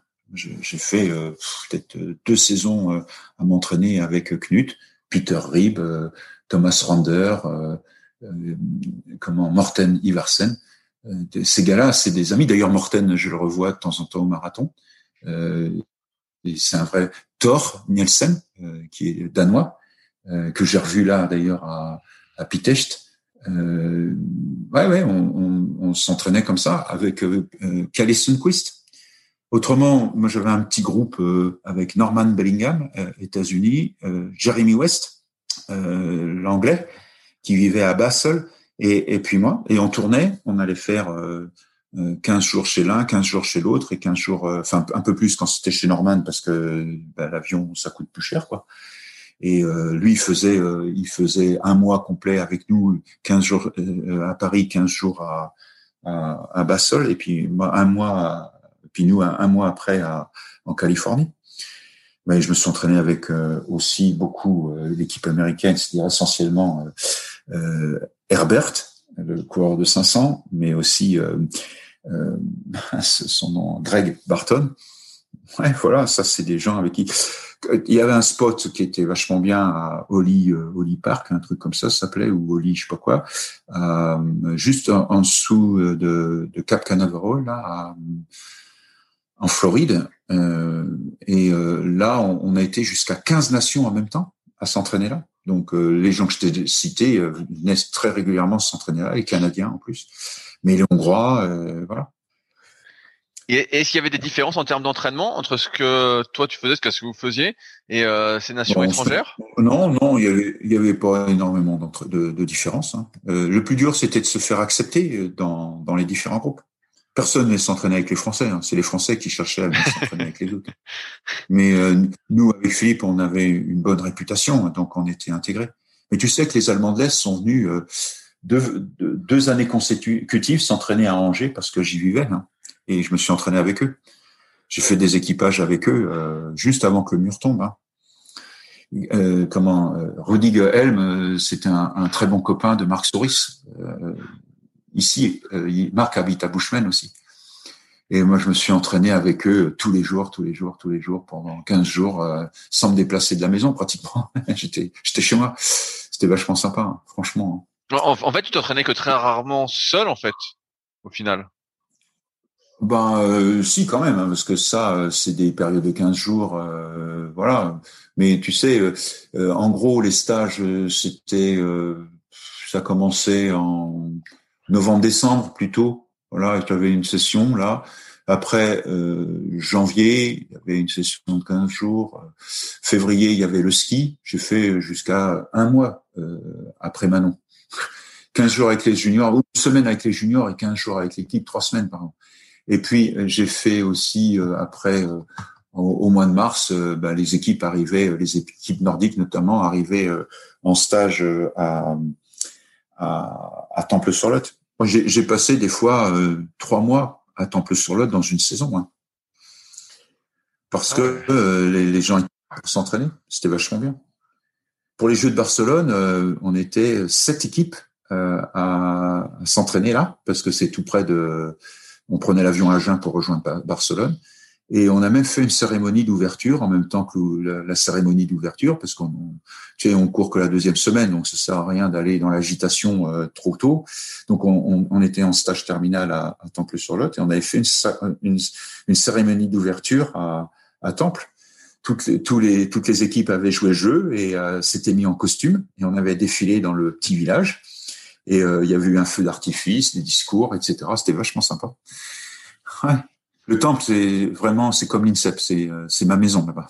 D'ailleurs, euh, Alain Brice, qui était le directeur à l'époque, là, a, dit dernièrement encore que ma chambre, la chambre, je sais plus combien, 24 dans, dans la commanderie, m'attendait. si un jour j'ai envie d'y aller, je lui fais signe et, et j'aurai la chambre 24 à, à, à Temple-sur-Lot dans la commanderie qui était ma chambre. Est-ce que tu navigues encore aujourd'hui un petit peu? Non. Non, non, parce que ça, ça use hein, aussi. Hein. Tu sais, euh, euh, d'inscrire sur mes cahiers d'entraînement, j'ai 45 000 kilomètres de bateau. Et donc, euh, j'ai plus beaucoup de disques vertébraux, notamment dans, dans entre chaque lombaire. J'ai quelques j'ai quelques calcifications aussi, tu vois, et puis j'ai des dégénérescences osseuses sur les clavicules, et puis mais ça au lendemain de ma carrière. Donc, euh, il faut apprendre après à vivre avec euh, avec ça. T'en fais moins, t'en fais t'en fais plus pareil. Et puis aujourd'hui, si je veux naviguer pour une demi-heure, une heure de de nave, euh, je vais avoir une semaine de une semaine de douleur. Donc c'est pas. Ah ouais, à ce point-là, donc. Non. Puis Ouais, non. Puis j'ai fait le tour, si tu veux. c'est bon. C'est bon. J'aime bien voir les autres. avoir quelques courses, mais mais c'est c'est plus c'est plus mon truc. Aujourd'hui, je fais de la randonnée et un peu de randonnée en montagne, et puis un peu de vélo de route. Voilà. Et puis autrement, ben, j'ai des activités comme le jardin, le bricolage, etc. Qui, qui, qui maintiennent bien qui maintiennent bien en forme. En, en 84, tu as une euh, médaille de bronze aux Jeux Olympiques. Est-ce mhm. que pour toi, c'était quelque chose d'attendu, déjà de participer aux Jeux Olympiques et d'avoir une médaille, ou pas du tout? Ouais, ouais euh, de participer aux Jeux, oui, ça c'est clair. D'avoir la médaille, on y pensait bien parce qu'on avait eu euh, une tournée de course, hein, trois semaines d'affilée de course. On avait fait Nottingham en K4, hein, où on s'était pris une branlée monumentale. Euh, ensuite, on était allé à Duisbourg, où on avait recollé au peloton, sixième. Et on avait fini à Copenhague, où on était monté sur le podium avec le K4 russe et le K4 euh, allemand de. D'ailleurs, Bibi était tellement heureux, euh, le bilan, Jean-Claude, qui il m'a offert une sueur. non, mais c'était vachement bien. Et, et on sentait que le bateau allait de mieux en mieux, quoi. Mais parce que on était déjà dans ces logiques de, s'imposer des éducatifs, des éducatifs et encore des éducatifs. Euh, on, a une, petite tendance euh, quand même euh, en France à être omnibulé par, par justement la comparaison sociale, c'est-à-dire je fais un bon entraînement quand j'ai eu une demi-pointe d'avance sur tout le monde, tout, l'entraînement. Mais c'est pas ça. Moi, je préfère avoir une demi-pointe de, de, de retard, mais d'avoir mes propres mes, mes propres objectifs euh, mes propres buts de maîtrise. Voilà, je me fixe des objectifs personnels, ben là, ma main se dégager, etc. Toi, et, et, euh, et terminer l'entraînement en étant satisfait euh, et, et, penser avoir progressé en tous les cas sur ce que je me suis imposé. Voilà. Puis il y a des moments où j'ai envie de me lâcher, et puis euh, je cherche à mettre une branlée à tout le monde aussi. Hein, ça, c'est, ça fait du bien de temps en temps. Mais on était déjà dans ces démarches où il fallait donner du rendement au bateau, quoi. Voilà augmenter la, synchro, la synchronisation. Euh, et, d'ailleurs, euh, ça, ça, dépasse complètement le simple geste, quoi. Et la simple synchronisation, euh, la simple synchronisation, on va dire, de temps, c'est aussi quelque chose un peu plus éthéré, quoi. C'est se mettre ensemble dans le même projet, quoi. Et, et ça, ça c'est c'est vraiment ce qui fait avancer plus vite le bateau. Est-ce que justement il y avait beaucoup d'entraînement en équipage par rapport à tout ce que tu décris? J'ai l'impression qu'il y a beaucoup de choses à régler euh, ensemble dans le bateau. Est-ce que vous faisiez beaucoup d'équipage? Euh, Disons qu'on montait pas tous les jours hein, en équipage, mais euh, tu sais, un microcycle c'est deux jours et demi. En règle générale, c'est comme ça. lundi quatre entraînements, mardi quatre entraînements, mercredi matin deux entraînements, une demi-journée de repos et on recommence. Jeudi, quatre entraînements, vendredi, quatre entraînements, samedi, deux entraînements. Et repos euh, samedi, dimanche. Eh bien, euh, là, on faisait euh, deux séances de bateau par semaine. Deux séances d'équipage par semaine. Ok. Est-ce que qu'est-ce qui te motive après J'ai un peu la réponse, mais qu'est-ce qui te motive à préparer ensuite le K2 avec Philippe pour 88 que vous gagnez 85, mais après je vois que euh, il y, a un trou dans le palmarès. Euh... Oui, parce que Philippe euh, euh a, avait euh, beaucoup d'heures de cours à, à rattraper. Parce qu'aux États-Unis, il n'y a pas d'aménagement. Hein. Alors déjà, tout est en anglais évidemment, et c'était très complexe au, au, début pour lui. Hein. Tu sais, un, un jargon de chiropracteur, c'est un jargon très particulier, donc il enregistrait les cours et puis derrière il se les repassait pour pouvoir euh, bien comprendre ce qui donc ça lui demandait un temps fou. Et euh, euh, il fallait qu'il passe ses examens. Donc il, il, a quand même loupé des trimestres à cause à cause du bateau et donc il prenait du retard il prenait du retard. Et euh, euh, l'année 86 par exemple eh bien il, je le rejoindre aux États-Unis un mois avant les championnats du monde qui se passaient à Montréal. Et il, il allait en cours et on s'entraînait avant et après les cours. Donc euh, voilà, donc on arrivé à Montréal, on était, enfin, moi j'allais bien en bateau, Philippe était un peu moins préparé quoi. Et donc euh, on a fait sixième, euh, je crois, à Montréal, sixième, et ce qui, qui, peut paraître une contre-performance, mais ce qui nous permettait de rester en élite. tu sais, le, le le statut de sportif de haut niveau est géré par un décret et il y a des règles. Donc, il faut être dans les six premiers dans une compétition internationale de référence, que sont les Jeux Olympiques ou les Championnats du monde, pour rester élite. Parce que quand tu es élite, après, tu as accès à tout un tas de un tout un tas d'avantages entre guillemets, quoi. Et notamment pour Philippe, c'était important voilà. Moi, pour moi aussi, mais moi j'avais ma convention d'insertion professionnelle, j'étais déjà, j'étais déjà euh, bien à l'abri euh, de, de, soucis, quoi. Hein. Euh, voilà. Et puis en 87, en 87, eh bien, voilà, on fait une très belle saison, hein, mais on, se fait on, double les Néo-Zélandais qui gagnent le K1000, euh, on, on, les double quoi 50 cm après la ligne d'arrivée. On allait plus vite qu'eux, on les rattrapait. Et euh, mais ils avaient planté le premier 500. Ils avaient fait un meilleur chrono que quand euh, la veille ils avaient gagné le K2 500 au championnat du monde. C'était une course de folie, mais on, on, était vraiment dans le coup. On a gagné le 10 000 aussi, euh, tu vois. Et euh, on avait vraiment, on avait vraiment fait de, beaux championnats. Et puis après, c'était les Jeux de Séoul. Donc euh, pareil, les Jeux de Séoul, on, avait. Euh, j'ai été blessé aux Jeux de Séoul. J'ai eu euh, un syndrome de la coiffe. Voilà, un conflit acromioclaviculaire extrêmement douloureux. Donc, euh, j'ai pas pu m'entraîner quand je suis arrivé aux États-Unis au, au, mois de mai, avril-mai, pour m'entraîner un mois là-bas. au bout de trois jours, je pouvais plus lever le bras, donc c'était un peu gênant. J'ai pu reprendre l'entraînement qu'une quinzaine de jours euh, suivants, et euh, ça m'a ça m'a mis une pression énorme parce que c'est un peu comme une épée de Damoclès, quoi. Ça tenait euh, ça tenait tout juste, quoi. Hein, la douleur, etc. Elle était supportable malgré les bons soins de tout le monde, mais ça m'a gêné ça m'a gêné toute ma préparation en fait. Voilà.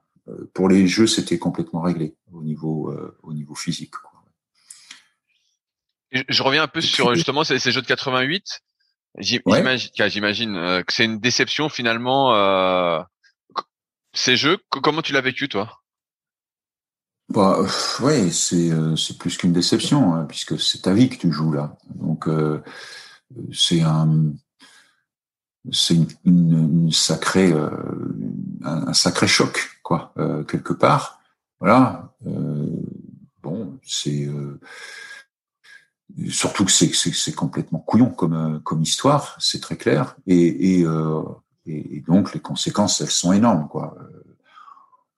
Euh, on est favori, l'éclat de rire, la presse qui s'en empare, les maladresses du président de l'époque, mais d'autres aussi, hein, et des malveillants en plus. Donc voilà.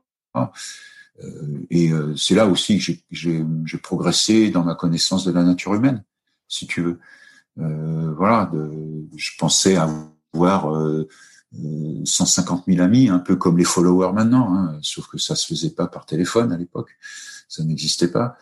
Et, euh, et, euh, et, finalement, quand tu es bien dans la merde jusqu'au cou, euh, il n'y a pas grand monde, quoi. Il y a plus grand monde. Il y a ton premier cercle, hein, ta femme, euh, ta famille, et puis euh, et puis quelques amis euh, du bateau encore et encore et encore.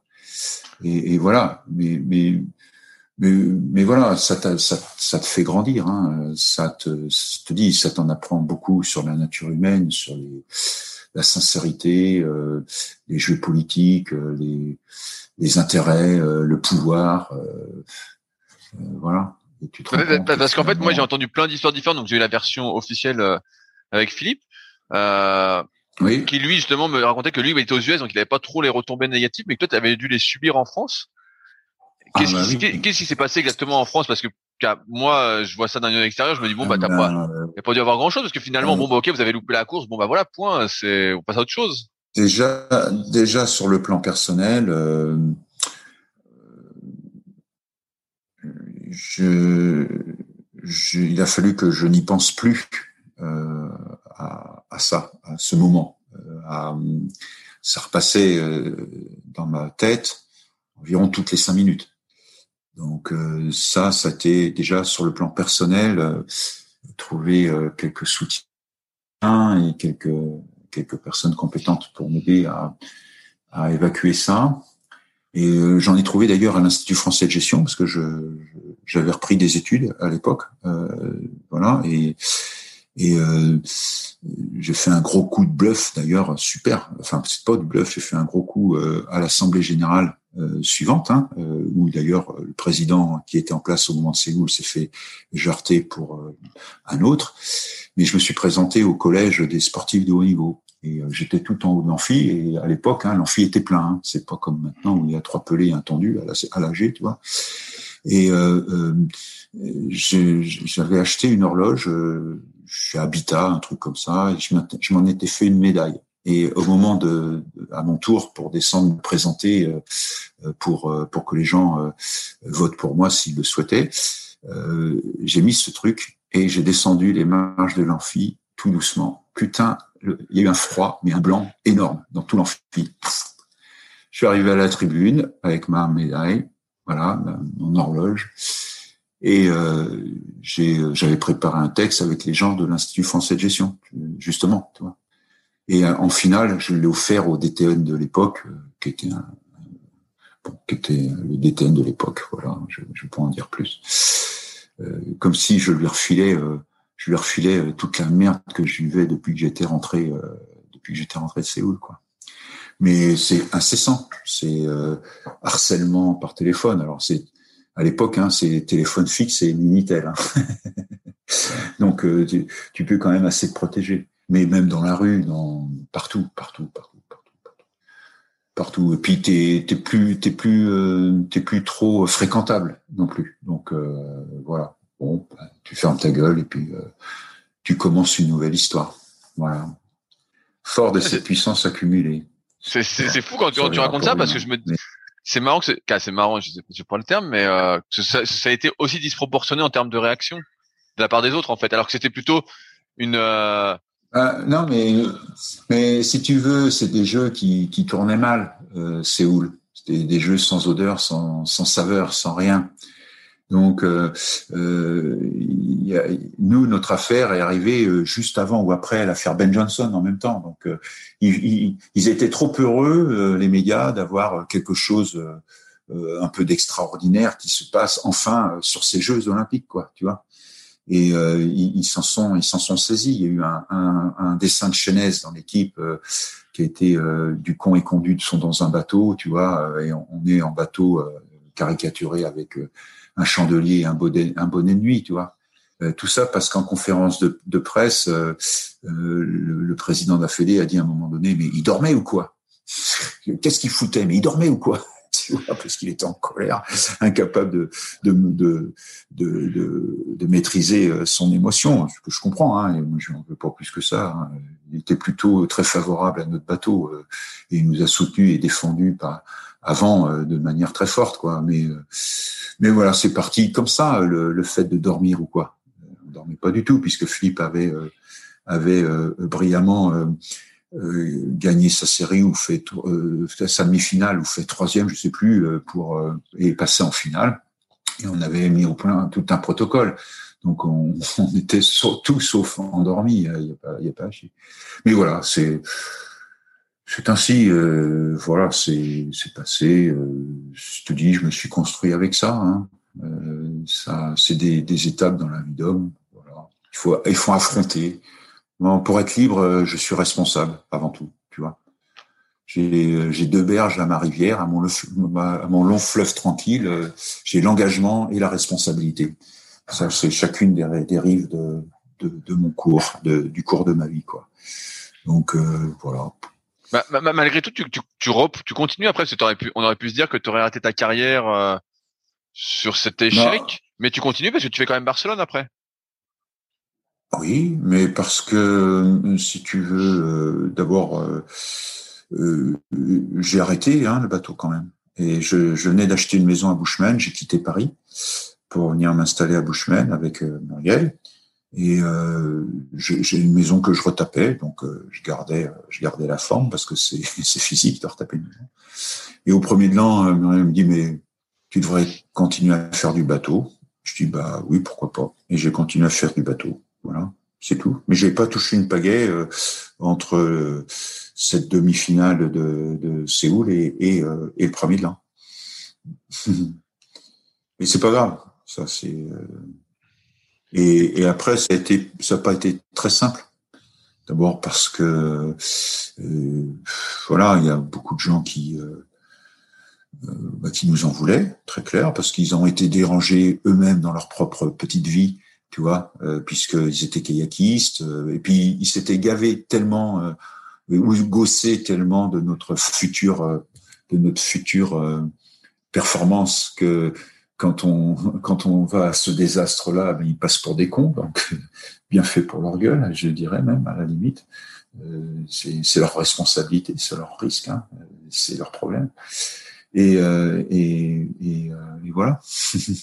mais, mais toi, malgré tout, tu arrives à te remotiver quand même, à, refaire du bateau, à reperformer à haut niveau, à te réentraîner à fond? Ça n'a pas, ça, ça pas, été si simple. Et là, euh, j'avoue euh, qu'il y a des, des, gens au sein de la fédération qui qui euh, ont bien saisi l'affaire et qui, euh, qui, et qui m'ont aidé, euh, c'est très clair. Et, et donc, et donc voilà, ça, ça, finit, ça finit par le faire. Mais euh, en, en 89, on n'est pas performant. On était à Plovdiv, on n'est pas performant. Hein. La seule bonne nouvelle, c'était la chute du mur hein, cette année-là. Hein, c'est tout. En 90, on, on, revient bien dans le coup, mais ça a été, ça a été non, en 90, on fait pas le bateau ensemble avec Philippe. Voilà, j'avançais comme un avion, y compris en mono, mais je faisais un bon cadeau avec Nanar, donc euh, avec Philippe on a eu une discussion. Bon bah écoute, t'as qu'à faire le mono et puis moi je fais le, le bi et puis on a bien fait, euh, chacun de notre côté. Et puis en 87, en 90, 91, c'est Paris. On, on, on, revenait très fort, même si le début de saison avait été compliqué. Et on, et le déclic, ça a été les Jeux méditerranéens où on s'est pris une grosse branlée, mais ça allait pas. Philippe venait d'être papa en plus. Gareth venait de naître, donc euh, ça change, ça bouleverse la vie d'un homme, hein, ça. Enfin, la sienne en tous les cas, et c'est tant mieux. Et, euh, et euh, en 91, au, au, championnat du monde à Paris, on fait deux, on est disqualifié. Ça, c'est leur problème, c'est pas le nôtre. nous, on fait deux, on sait qu'on fait deux sur le 1000 et on gagne le 10 000. Voilà. Et donc on aborde 92 euh, en confiance, sauf que Philippe euh, ben, s'installe. il a terminé sa chiropraxie, euh, sa femme aussi depuis un petit moment, et il est en train de construire son cabinet, etc. Et ben, tu vois bien, hein, c'est quand tu as 33 ans, c'est partagé quand même hein, entre une vie de temps qu'il était papa, hein, donc entre une vie qui qui, euh, qui le happe, hein, une vie, euh, la, vraie vie, hein, pas celle de, la compétition, qui est aussi une vraie vie, mais euh, qui voilà. Et puis et puis la compétition. Et donc on est on est un peu moyen quoi. Et on, on, est les premiers à se faire sortir de la de la de l'accès à la finale. En fait, en MIF, on, on est les premiers pas pris en finale quoi en fait. Et on se fait sortir par les Néo-Zélandais qui ont euh, même un, an, un an ou deux ans de plus que nous, qui eux aussi se ramasseront des crottes euh, en finale, quoi. Bon voilà. On aurait pu bien faire parce que je pense qu'on on pouvait encore avoir l'énergie et voilà, mais rattraper. Moi, j'étais ingénieur à l'ADEME à l'époque et euh, j'avoue que j'ai compris Philippe, hein, parce que mon, mon, mon métier m'intéressait énormément et m'accaparait énormément et et que souvent je disais bon ben non je, je vais pas aller à l'entraînement là parce que je vais finir ce que je fais là ou euh, je dois partir là pour le boulot etc et euh, il n'y avait pas d'état d'âme à faire ce choix. Est-ce que tu as pris ta retraite juste après sportive en tout cas? Oui oui en 92 j'ai mis la pagaie dans la housse et puis euh, j'ai pratiquement pas ressorti depuis. Ah ouais à ce point-là donc tu as complètement arrêté euh, du jour au lendemain alors? Ah oui. Ah oui oui oui. Oui oui. Oui oui, j'ai ressorti une fois parce qu'il y a un gamin euh, du club qui passait son brevet d'État et qui, et qui faisait les premiers kinogrammes. Et donc, il, avait construit un cadre euh, avec euh, des, des, ficelles, etc., pour faire un repère normé. Il m'avait mis des capteurs de lumière euh, sur les articulations et il m'avait demandé de pagayer. Donc, on a fait deux trous dans la pagaie, puis je pagayais sur une machine à pagayer. C'est la, la, fois que j'ai ressorti. Puis euh, après, j'ai navigué un petit peu en soft ski parce que c'était plaisant, c'était le début. Et puis Stéphane Gorichon ici à Bushman était devenu revendeur des, des Fenn, des soft Stephen. Là, il m'en avait prêté un. J'ai trouvé ça plaisant. Une fois, j'ai fait aussi de la course en ligne avec mon frère, un après-midi. On a fait 12 bornes. Et puis, euh, je suis monté un tout petit peu aussi à Vers-sur-Marne quand euh, j'étais des, des, TNA là-bas, avec euh, avec euh, Xavier Florio et puis avec euh, avec François Durigne et Philippe Collin. C'était bien sympa, mais je tenais pas la route. Hein. Je tenais à peine dans le bateau. et puis c'est tout. Et puis ça, ça, ça, se résume à ça à peu près. Le kayak que j'ai fait que j'ai fait depuis. mais, mais, mais, après, justement, après ta carrière, là, comme tu disais, tu as occupé des fonctions au sein de la fédération? Euh, Non, non, non, non, non. Ça, c'était en 88. Ah, c'était en 88. Présenté. Mais euh, euh, non, non, non, non. il voulait, à la fin de ma carrière, Hervé Madoré voulait. donc j'étais allé à un colloque des CT qui s'organisaient tout près de tout près d'Angers là. Euh, j'avais participé aux travaux. C'est Jacques Roisin qui reprenait la direction de l'équipe. Euh, et puis, euh, et puis il y a eu une carabistouille et puis j'ai décliné. J'étais pas prêt. Et par contre, Hervé est revenu à la charge quatre ans suivants quand il a engagé Karsten Neumann.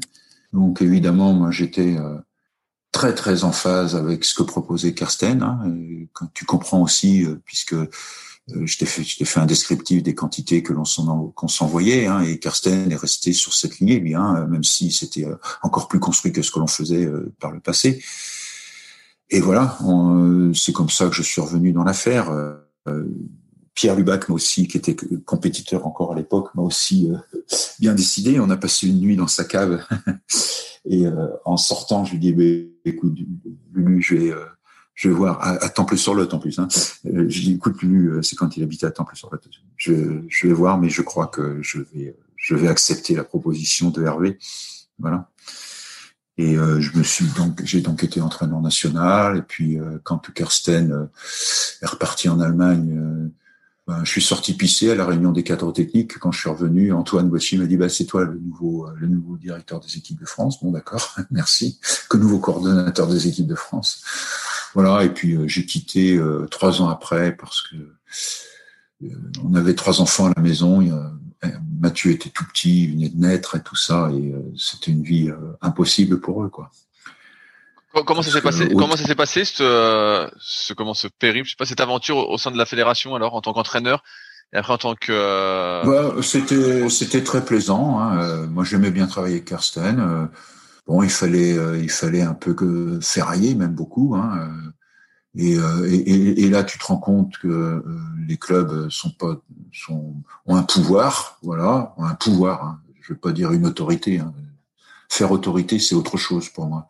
Mais ont un pouvoir, euh, voilà, euh, des sportifs qui bousculés dans leur routine, évidemment, essayent de de, de, de, de ruer dans les brancards. Hein, mais moi, j'ai beaucoup apprécié des gars comme euh, Babac, Amir Tamaseb, euh, Cyril Huguet, euh, Philippe Aubertin, euh, Pierre Lubac, mais des gars aussi qui arrivaient comme Steve Gorichon, Frédéric Gauthier, enfin tous tous tous tous ces tous ces kayakistes là. Le canoë, j'y connaissais un tout petit peu moins, voilà.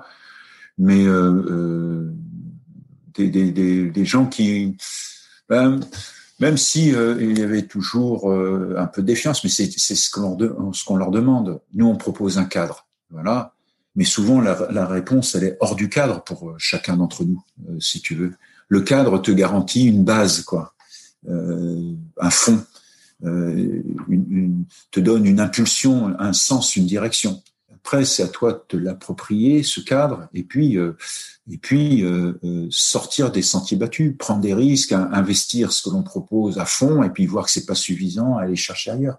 C'est ça la vraie méthode. Et, et c'est ce que j'aimais bien parmi tous ces gars. Et puis il y a, y, a, des collègues que j'appréciais beaucoup aussi. Hein, voilà, ben, comme comment Albert Pernet, par exemple, euh, qui je m'entendais très très bien. Euh, à une époque aussi avec Bruno Bicocchi, qui était revenu dans, dans l'affaire. Hein, à un moment donné, il était sur euh, il était sur Dijon. On a fait des, stages où on s'est vraiment bien marré, quoi, avec Kirsten, c'est clair. Hein. Le temps que Bruno, lui, il, parlait couramment plusieurs plusieurs langues.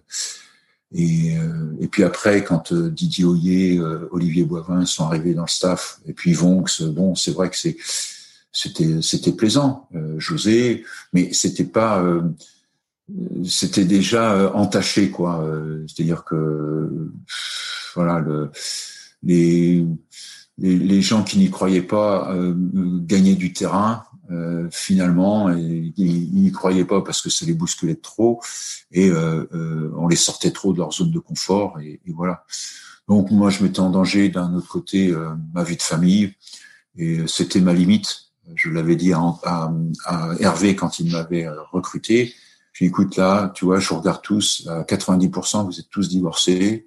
Moi, je ne mettrai pas en danger euh, ma famille. Euh, je te dirai euh, quand euh, je tirerai la sonnette d'alarme, soit ça sera réglable, soit ça sera pas réglable.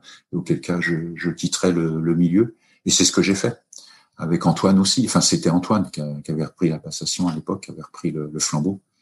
Mais j'ai beaucoup aimé Antoine Gauthier aussi. Hein. On a vraiment bossé comme des fous parce que il a une vision, il avait une vision et il l'a toujours, il a toujours. Euh, c'est quelqu'un d'extrêmement brillant, moi je trouve. Et puis lui, euh, sortir, sortir des sentiers battus, ouais, il savait faire. Hein. C'est clair, il sait toujours faire.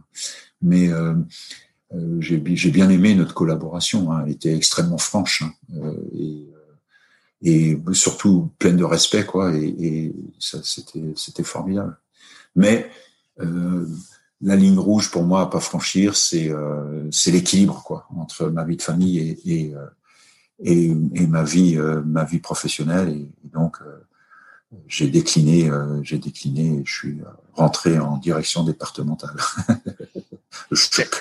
Est-ce que tu penses que justement tous ceux qui étaient qui envoyaient des mauvaises ondes, on va dire, sont une des raisons pour lesquelles euh, vous, vous avez une génération, j'ai l'impression très forte, tu vois, de 80 euh, à 88, euh, où tu vois, il y, avait donc Patrick Lefoulon, Bernard Bréjon, il y avait toi et Philippe Bocara. avant, il y avait Alain Lebas. J'en oublie pas mal. Vous étiez beaucoup mm. à être très fort, et d'un coup, on a l'impression qu'il y a eu un, trou. Ce qui, ce qui se passe, c'est que on ne sait pas capitaliser, en fait. Tu vois, on ne sait pas construire cette puissance accumulée parce que euh, euh, en fait les, projets sont comme tu es tout le temps entre euh, sur des buts de comparaison sociale et des buts de maîtrise bon bah voilà tu, tu restes un peu secret quand même mais en même temps aussi il y a des il y a des chapelles qui se créent voilà des tensions voilà en plus à la fédération si tu veux ou le kayak c'est une fédération qui présente de multiples activités alors je vais pas dire qu'elles sont en concurrence mais malgré tout euh, avant qu'il y ait euh, euh, à la tête de la fédération une équipe 100% course en ligne, comme ça l'est dans d'autres fédérations. D'ailleurs, c'est pas souhaitable, mais mais c'est impossible. Alors qu'elle est 100% au vive. Elle a été 100% au vive très longtemps. Donc tout ça joue sur le fait que ben, on, ouais, ce que ce que fait l'autre, on n'y prête pas plus attention que ça, sauf quand le danger arrive, quoi. C'est-à-dire ah ben attends, là, euh, ils vont prendre le dessus, ils vont euh, ils vont prendre le pouvoir, ils vont prendre ci, ils vont prendre ça, tu vois. Et c'est un peu ce qui s'est passé dans l'équipe quand on est devenu champion du monde. On prenait un pouvoir, euh, le pouvoir d'être champion du monde, alors que plein de c'était s'y étaient cassé les dents des générations et des générations précédentes, quoi. Et, c'est ces jeux-là, c'est des jeux humains, euh, tout simplement. Euh, quelque part, ça peut paraître cynique, mais j'arrivais aussi à m'en branler, quoi, même si je l'ai payé très cher à Séoul. Mais euh, euh j'étais assez libre dans ma tête. Voilà. Euh, Séoul, ça, j'ai essayé de rester libre après Séoul aussi. j'ai juste perdu mon sourire à Séoul, mais c'est l'essentiel. Avant, j'étais libre et souriant. Après Séoul, je restais libre, mais j'avais perdu mon sourire, quoi. Voilà. Et euh, j'ai retrouvé mon sourire euh, quand euh, quand j'ai mis un terme à ma carrière de, sportif de haut niveau. Mais mais voilà, c'est ça, c'est tous ces jeux-là qui qui rentrent en ligne de compte. Après, tu sais, nul n'est prophète non plus. dans, son domaine. Hein. Il y a de l'expérience, il y a de la valeur. Moi, j'ai fait l'effort, en tous les cas, j'ai fait l'effort et j'avais l'envie de vouloir transmettre. Voilà, ça a marché pour certains, ça a moins bien marché avec d'autres. Il y a des gens à qui je sens que j'ai apporté quelque chose. Bon, ben voilà, c'était le deal. Hein. Euh, J'étais payé pour ça en plus. Et, euh, et, et, et, quand je vois que ça passe plus, ben il est temps de sortir et de laisser la place à, à ceux qui pensent euh, qui pensent pouvoir faire mieux. Et, tant mieux. C'est comme ça que ça marche. Voilà. Ils ont fait des très beaux trucs. Ils ont fait des très beaux trucs après. Hein. Attends, il y a une, une, une époque quand même euh, des Philippe Collin justement, euh, de, caca de champion du monde, euh, etc. Ils ont fait des trucs euh, quand même d'une force. Sébastien Jouve, tous ces sportifs, mais même des gamins comme Jean-Damien Loup. une fois, il été double champion du monde junior. Mais c'est c'est des, des, des, des gens extraordinaires au moins on peut se dire qu'on n'a pas brimé leur expression, quoi. on les a pas empêchés de s'exprimer. je peux pas dire qu'on on a favorisé leur expression. Euh, ceci dit, on les a au moins inscrits à la compétition. Euh, mais, mais, euh, mais en tous les cas, on les a pas brimés, on les a pas empêchés de. sur ton, ton parcours, est-ce qu'il y a quelque chose que tu ferais différemment, que ce soit en termes d'entraînement ou autre Est-ce que tu, je, revenir en arrière? Non, je crois que je, je, ferais tout différemment. J'ai accumulé de la puissance là et, et c'est surtout si j'avais la capacité de pouvoir le faire. Qu'est-ce que tu changerais? Rien. Rien ou tout, ou je sais pas. Euh, ça, je, je, le saurai le jour où ça m'arrivera, tu vois. et je pense que ça, ça m'arrivera dans une, dans une autre vie aujourd'hui maintenant, parce que je vois bien que physiquement, euh, je suis, euh, je suis fatigué, c'est très clair. Mais euh, puis j'ai 62 ans, donc c'est plus, c'est plus ça. Mais je, je peux pas, je peux pas le dire. Là, c'est, c'est une partition qu'il faudra écrire.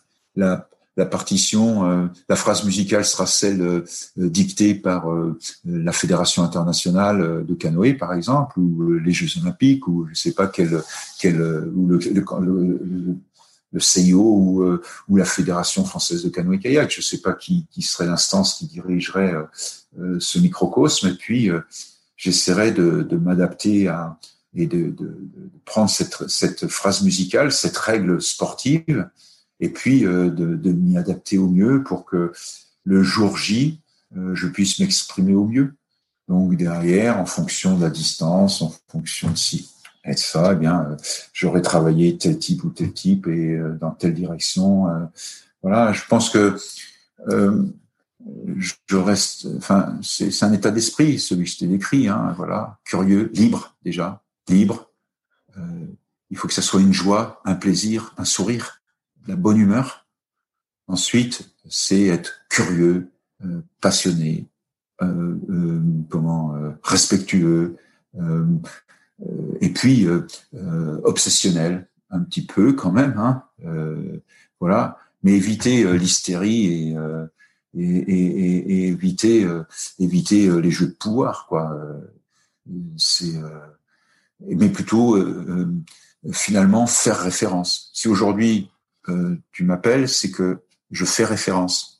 En tous les cas, j'ai fait référence à un moment donné. J'ai j'ai fait euh, euh j'ai fait euh, euh, comment dirais-je je, je, fais autorité dans le milieu. Voilà. Grande différence entre autorité et, et, et pouvoir. Et puis j'aime bien une phrase de Sylvain Curigné, c'est incantation ou incarnation. Et Parfois, c'est de l'incantation, mais très vite, tu cherches à aller vers l'incarnation. Euh, voilà.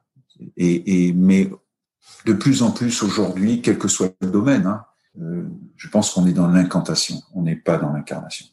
Et je ne parle pas que du kayak, hein, euh, je parle de tous les domaines. Et, ça, c'est vrai. C'est là où, je me rends compte que je deviens un vieux con. Voilà. peut-être, peut-être pas. Bah, euh, oui, si, quand, euh, quand, j'ai, quand je, je, suis optimiste, je dis je suis un vieux sage. Ouais, t'as raison. voilà. Ouais, je sais pas. Moi, moi, je pense, je pense qu'il faut quand même être l'exemple de ce que ou avoir été dans ton cas ce que tu transmets et euh, l'incantation pour moi ça même si effectivement ça me fait sourire cette phrase de, de Sylvain euh, parce que beaucoup euh, font des incantations je pense qu'il faut incarner si tu n'incarnes pas tu ne peux pas être bon dans ton domaine en tout cas pour moi en tout cas tu peux pas être bon et tu peux pas être heureux en plus voilà c'est très clair donc euh, euh, il y a des gens qui ont ce déclic tu as l'air de, de de le vivre, toi, dans ton domaine. Et c'est oui, oui, tout à fait. et, et, et, et c'est ce qu'il faut aussi fait, finalement, chacun un champion du monde, quoi. Voilà. Chacun son champion du monde. Et, et, l'art de vivre, justement, l'art du bonheur, l'art euh, l'art du sourire, l'art de la liberté, c'est ça, c'est c'est d'incarner qui on est, finalement. Qu'est-ce que tu as fait après la fédération? Tu disais que tu été à la direction départementale des sports. C'était quoi ton rôle? Oui. Euh Bon, les sujets, euh, les politiques, les politiques publiques. Euh, alors, moi, je, je, voulais pas trop me mêler de sport, voilà, en venant du haut niveau, parce que c'est tellement, euh, c'est tellement pas pareil le sport, le sport local. Je juge pas, hein, mais c'est pas, c'est tellement différent que j'avais pas les codes ni quoi que ce soit, et, je me suis lancé dans l'éducation populaire en fait et, la jeunesse. Et ça, c'était formidable. J'ai mis par exemple, j'ai participé à la mise en œuvre de la réforme des rythmes éducatifs. Euh, tu sais, l'école sur euh, sur euh, quatre jours euh, ou cinq jours ou quatre jours et demi avec des, des, temps d'activité périscolaire le, soir. Voilà, je, je fais des, des, des, sujets comme ça. Ouais, ouais. C'était vraiment bien. J'ai bossé beaucoup avec les maisons de quartier dans le développement d'un dispositif de prévention de la délinquance, ville vie vacances voilà, avec euh, euh, des, des, des, séjours pour les mômes, mise en place de séjours pour les mômes, etc. Mais aussi euh, un peu de recherche-action. Quand on dit accompagner les jeunes dans, dans l'autonomie, bon, d'accord, ok, tout le monde revendique ça. Tu lis ça dans, dans tous les dossiers de demande de subvention. Quand tu leur poses la question, ça veut dire quoi ton truc là? Personne ne sait. Bon, ben, on y réfléchir ensemble alors et on fait une recherche-action avec des gens qui réfléchissent bien et c'est intéressant et qui nous guident. Voilà, c'est ce genre de choses que j'ai fait. Ouais. Ça, c'était pas mal. Et puis euh, jusqu'au jour où j'en ai eu plein le cul, et puis que euh, Philippe Graille, je sentais qu'il était euh, prêt à, et puis bien aidé par Xavier pour un retour à la fédération. Bon, ce qui m'a recruté au mois d'octobre. Il s'est fait, il s'est fait débarquer au mois de décembre, et j'ai travaillé avec l'équipe de Jean et de de Jean Zungrana, quoi, et, voilà. Euh, et après, bon, ben voilà, je m'y suis plus trop retrouvé. Euh, j'avais un appartement à Paris, je faisais les allers-retours à la maison. Bon, voilà, c'est pas tous les, pas toutes les semaines en plus. C'était un peu lourd personnellement, et puis euh, c'était pesant parce qu'on n'était pas trop, euh, pas trop en face, quoi. Justement, c'est là où j'ai fait revenir François. Enfin, j'ai rencontré François Bigrel grâce à Gianni Capaille, d'ailleurs. Euh, euh, euh, et, et, du jour où on s'est croisé avec François, voilà, on est devenus vraiment amis. Et c'était super. Et, donc j'ai proposé à, tout le staff de réfléchir avec François, une petite unité. On était 4-5 autour de la table avec lui pour justement philosopher sur sur le sens, le chaos, l'imprévisibilité, etc., etc les trois univers, euh, la performance humaine et tout ça. C'était, c'était riche, mais euh, pratiquement sans effet, sans, sans suivi d'effet derrière. Donc bon, ça me pesait et euh, je suis parti. Qu'est-ce que tu aurais voulu comme effet? Bah, Que les gens adhèrent un petit peu plus, mais ça, ça bousculait là encore, comme quand Kirsten était là, ça bousculait un peu trop. Voilà même des sportifs qui ont lu le livre de, de François parce qu'il est pas très très épais, puis il est accessible quand même, même s'il y a un peu de un peu de notion, euh, ouais, un peu de notion dedans quand même. Mais même des sportifs chevronnés pourtant, hein, disaient mais non, euh, moi j'adhère pas du tout à ce qui est écrit. Euh, voilà. En fait, c'est c'est être dans, dans une relation euh, interdépendante quoi et, euh, et, et, finalement c'est comme le disait Carsten c'est le sportif est, le principal acteur de sa performance et de et de ses performances euh, qu'elles soient l'entraînement etc et, et l'entraîneur avec une vision partielle de, de, de, ce que ressent, que, de ce que vit le, le, sportif. Donc, il faut qu'il y ait un rapport équilibré quoi entre les deux. Donc euh, voilà, et ça, euh, ben tu vois, que ce soit d'un côté ou de l'autre, euh, c'était difficilement imaginable. Je comprends qu'il y a des sportifs qui aiment ne pas avoir à réfléchir. On lui dit ben tiens, tu fais ça aujourd'hui, voilà, pof. Je suis pas bien sûr que ça les mène systématiquement à la performance, hein, d'ailleurs. Et, et puis il y en a d'autres qui refusent tout le système aussi complètement. Et c'est, tu vois, par exemple, Séoul, c'est pour moi d'avoir de ne pas avoir fait la distinction entre indépendance et interdépendance. Ça, ça, ça se joue là pour moi. Voilà. Et, et, et, sur fond de sur fond de tension et de et de rancune, eh bien ça ça donne cette catastrophe quoi. Voilà. Et euh, quand tu ramènes ça sur le, le tapis, l'interdépendance, ben, euh, un tu tu tu brides un peu le pouvoir du coach même si euh, euh, pour, pour beaucoup d'entraîneurs, euh, je, je reconnais leur autorité. Hein. Ils font autorité parce que il y en a vraiment des, des très bons et humainement parlant des, des, des exceptionnels. Mais là-dedans, il y a aussi des gens qui n'ont pas de consistance, qui sont dans le pouvoir et, et, et, et dans, dans, ils sont là pour eux en fait, pour eux-mêmes. Voilà. Et donc, donc c'est c'est tout ça qui, euh, quand, quand tu proposes une histoire, obligatoirement cette histoire envoie tout le monde à sa propre histoire. Et c'est là que les divergences apparaissent et les tensions euh, naissent, quoi. parce que euh, tu tu perturbes. Voilà, ton histoire c'est pas la leur. Et par contre, moi je ne demande pas que mon histoire soit la leur, je demande juste que l'on fasse un bout de chemin ensemble sur quelque chose qu'on s'est pour lesquels on est d'accord, quoi. Voilà. Et on on était, on n'était pas d'accord sur ce sujet-là. Voilà. Donc bon. Après, c'est ça la vie, c'est que tu tentes, hein, et puis, euh, puis si ça, ça passe pas, ben tu vas faire autre chose.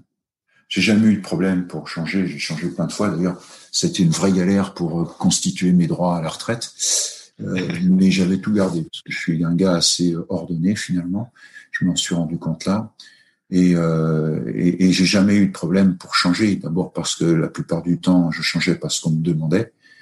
Euh, et, et, voilà quoi. Et j'ai pas eu l'impression de laisser des cadavres derrière moi ou des gens euh, euh qui euh, qui étaient euh, très contents de me voir partir quoi. Voilà. Bon, écoute, je veux pas me satisfaire de ça non plus parce que je m'en fous finalement, mais mais, mais, je, je, vois ce que tu veux dire. J'ai écouté un podcast récemment qui parlait justement de euh, un coach qui était interviewé, mais pas du tout dans le kayak, mais qui parlait justement d'athlète partenaire, lui, dans le sens où justement euh, cette notion un peu d'autonomie, où le coach en fait était le partenaire de l'athlète et où, euh, bah, effectivement, comme tu l'as dit, l'entraîneur avait euh, été un comment une roue du, du super carrosse de la performance, mais euh, n'était pas complètement et qu'il y avait plein d'autres paramètres à prendre en compte. Et lui, euh, bah, il, expliquait tout ce qu'il mettait en place en tant qu'entraîneur et tout ce que l'athlète après lui faisait comme retour pour qu'ils s'ajustent ensemble en fait tu vois? Mm. Même si, même s'il est que la roue de secours en plus, hein. parce qu'en fait, l'entraîneur, in fine, ce n'est plus que la roue de secours. C'est-à-dire qu'il il sait rester euh, discret et dans l'ombre et intervenir que quand à la demande du sportif, à un moment donné où le sportif le choisit lui parce qu'il sait que lui va l'aider à résoudre au mieux la difficulté qu'il a à faire. Et, et, et ça, c'est vieux comme le monde, cette histoire. Euh, Robert Baudin, Bobin plutôt, euh, qui a été directeur de l'INSEP il y a très très très très très longtemps, l'avait écrit euh, dans, dans, dans, dans un livre qui, qui parce qu'à l'époque, bon voilà, c'était un peu comme ça, les gens écrivaient, et et, et, et, c'est tout, c'est c'est la personne fiable sur lequel on, on se repose, mais on le on le sollicite pas et c'est pas lui qui goroutise le truc non plus quoi, voilà. Mais, mais voilà, oui, il y a, il y a, il y a vraiment, euh, ouais, il y a, il y a des rapports à, à rééquilibrer parfois, c'est sûr, c'est sûr. Après, comme tu l'as dit, c'est beaucoup une, euh, je vais pas appeler ça une guerre une guerre d'humains, mais une guerre d'ego un peu, où tout le monde veut être un peu euh, reconnu, euh, encensé pour ce qu'il fait, oui, et où, où, personne en fait arrive à, et c'est un peu le problème de la société actuelle, où personne n'arrive à rester à sa place en fait. Ben, exactement. Moi, je dis toujours, euh, chacun a sa place, a sans accent. C'est-à-dire, il, chacun a une place dans le dispositif, même si c'est route de secours, tu vois. Et puis, chacun a sa place, c'est-à-dire a avec accent cette fois. Et euh, là, euh, eh, reste à ta place, quoi, toi. T'as pas à venir ici, là. Tu, nous emmerdes et tu, en plus, tu connais rien et tu, tu, tu n'as vraiment que voilà. Et, et ça, c'est c'est la grande la grande difficulté. Mais tu sais, ça, j'en faisais la promotion déjà euh, quand j'étais à la Fédé, mais je m'en suis servi aussi beaucoup. Là, dernièrement, j'ai fait deux années comme délégué du préfet sur les questions de la politique de la ville. Tu es rattaché directement au préfet, on est trois, et euh, on est sur les quartiers de la géographie euh, prioritaire, tu vois, les quartiers sensibles, hein, les quartiers populaires. Et on, on, est les yeux, les oreilles du préfet, et on lui prépare ses discours. Voilà. Et, et, derrière, on met en œuvre euh, les, les, la, la, politique qui, qui, qui le digère à l'échelon local pour que ça se passe au mieux sur les quartiers. Bon, alors je te dis pas, hein, la pandémie, quand on, on, a abandonné complètement les quartiers, plus aucune présence, hein, euh, c'est sûr que ça n'a pas été la meilleure politique possible pour ces quartiers-là. Mais, euh, mais justement, dans ce jeu d'acteurs, il y a plein de gens. C'est en plus qu'on est sur l'éducation populaire, etc. On est sur euh, la culture, euh, on est sur euh, le sport des quartiers, on est sur tout un tas d'associations qui vivotent. Hein. C'est des gens qui sont d'abord dans le social, tu vois, qui ont cette fibre-là, et, et, qui sont toujours payés avec des lance-pierres, qui ont des carrières, euh, euh des carrières, des, des, projections de carrière euh, extrêmement, extrêmement difficiles, faibles en fait, hein, en, termes de rémunération, ne serait-ce que ça, si tu veux, et de reconnaissance, je t'en parle même pas. Et, et euh, euh pourtant là-dedans, il y a tout un tas de gens qui essayent d'exister, et c'est insu enfin, insupportable. C'est marrant de voir ces jeux, euh, ces jeux, euh, voilà, c'est souvent des jeux de dupes d'ailleurs. Mais bon. Voilà, mais de toute façon, c'est, mais c'est, l'être humain euh, au sens, euh, je veux dire strict ouais. du terme. Toujours ce, ce, jeu de pouvoir, cet donc, euh... Et français en particulier. ah. Bon, bah écoute, je vois qu'on approche des. Ouais, ouais, bah, j'arrivais un, un, petit peu au bout de mes questions. Est-ce, qu'il y a des sujets ouais. qu'on n'a pas abordés que tu, tu souhaitais aborder? Bon, bah, ça a déjà été très complet, si tu veux. Et euh, ouais, euh, non, il y a, en, tous les cas, euh, voilà, je, je te dis, c'est mon art de vivre, ça a été mon art de vivre, euh, et je suis toujours sur les mêmes principes aujourd'hui. Voilà. Si, et, si, des, si des personnes et... écoutent le podcast et souhaitent te contacter pour échanger, est-ce que euh, je peux mettre ton email ou est-ce que tu as un autre moyen pour te contacter? Euh, non, l'email, c'est tout. Ok, je note l'email. Très bien. Ouais, pas le téléphone. téléphone, euh, euh, bon là, ça y est, t'es, t'es inscrit. Si tu m'appelles, je sais que c'est toi. euh, non, mais si tu veux, le téléphone, il y, a, y a 400 personnes dans, dans, dans, dans mon truc là. Et, Là, j'attends euh, d'avoir finalisé complètement mes démarches de retraite et puis euh, je changerai de téléphone par la suite. je ferai le numéro, voire je prendrai pas de téléphone. C'est ce que j'ai fait quand j'ai quitté la Fédé la première fois. J'ai été un an sans téléphone. Ben c'est bien. Moi, je trouve que c'est bien. Aujourd'hui, on est tellement euh, sur le téléphone que je pense qu'on n'est pas sur le téléphone, on est mieux qu'on n'a pas de téléphone.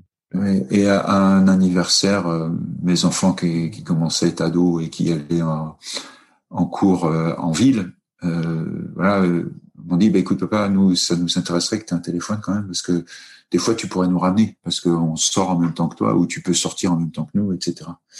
Et j'ai eu un téléphone où il y avait que quatre numéros, celui de ma femme et de mes trois enfants. voilà. Eh ben, bah, c'est très bien. Moi, moi, moi j'aime bien ça. J'aime bien ça. Oui. Ouais. Donc, euh... Ouais, toi, t'es jeune, attention, t'es jeune, t'as plein de choses à faire encore dans ta vie. Hein. Bah, Engage-toi. Déjà accélérer en bateau, c'est déjà pas mal. Fais ta vie, ouais, ouais, ouais, si c'est intéressant hein, d'accélérer en bateau, mais il y a, y, a, y a tout le reste aussi. Et puis c'est long, c'est long hein, une vie, hein, sincèrement. Hein. Euh, c'est même si ça passe vite, hein, c'est long. T'as le temps de faire des choses, d'impulser, de bad, de, de t'investir dans, dans plein de domaines. Il y a plein de choses intéressantes à faire, c'est clair. Moi, ça y est, j'ai donné j'ai été pendant 30 ans avec des mandats aussi, hein, de président, de vice-président, euh, de trésorier, de ci, de ça. de deux à trois mandats par par an en fait. Voilà, j'étais adjoint aussi d'une mairie, etc. Et aujourd'hui, je dis allez, ça y est, c'est bon, c'est fait. ça c'est fait. tranquille maintenant.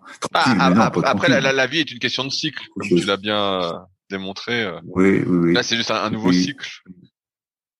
Oui, exactement. C'est euh, c'est récent puisque c'est du 1er octobre, donc tu vois.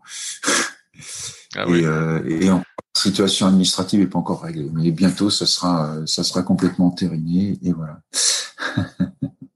Ouais, et bah, super. Et ben merci encore de, de ton temps, Pascal. C'était ben, super. Écoute, euh, je, je, je, je, vais augmenter mon volume d'entraînement. Je vais écrire à Christophe juste après en lui disant les entraînements que tu m'as dit. Et je vais lui dire, je savais qu'on n'en faisait pas assez.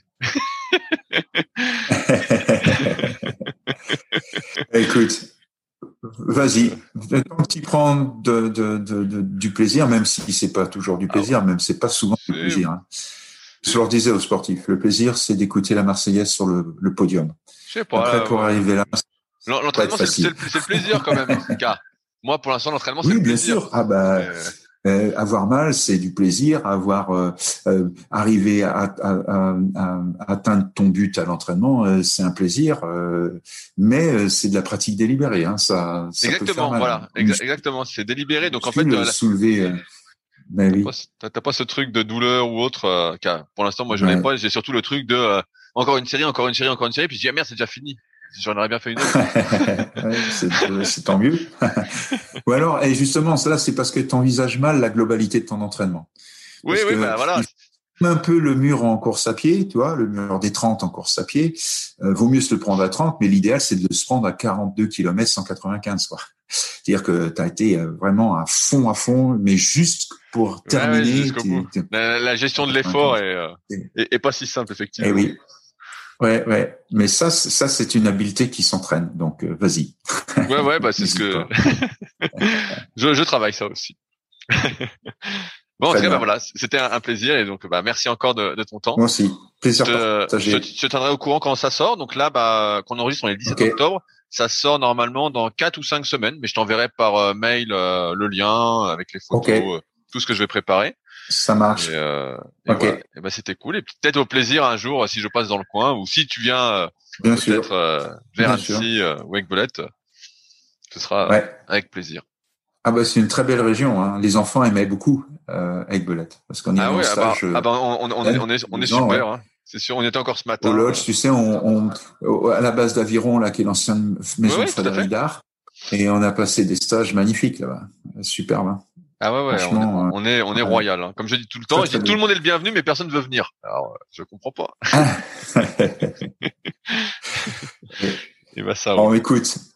Et bah peut-être à bientôt alors. bonne, ouais, bonne fin de week-end à toi. À toi aussi, Pascal. Si vous êtes encore là, c'est que l'épisode vous a plu. Dans ce cas, je vous invite grandement à m'aider à faire grandir ce podcast en mettant une note de 5 étoiles et un commentaire d'encouragement sur l'application de podcast où vous l'écoutez et plus particulièrement sur l'application podcast d'Apple.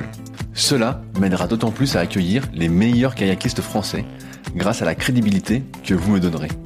Enfin, vous pouvez retrouver la retranscription écrite de cet échange sur www.secretdukayak.org. En attendant, laissez glisser et à la semaine prochaine.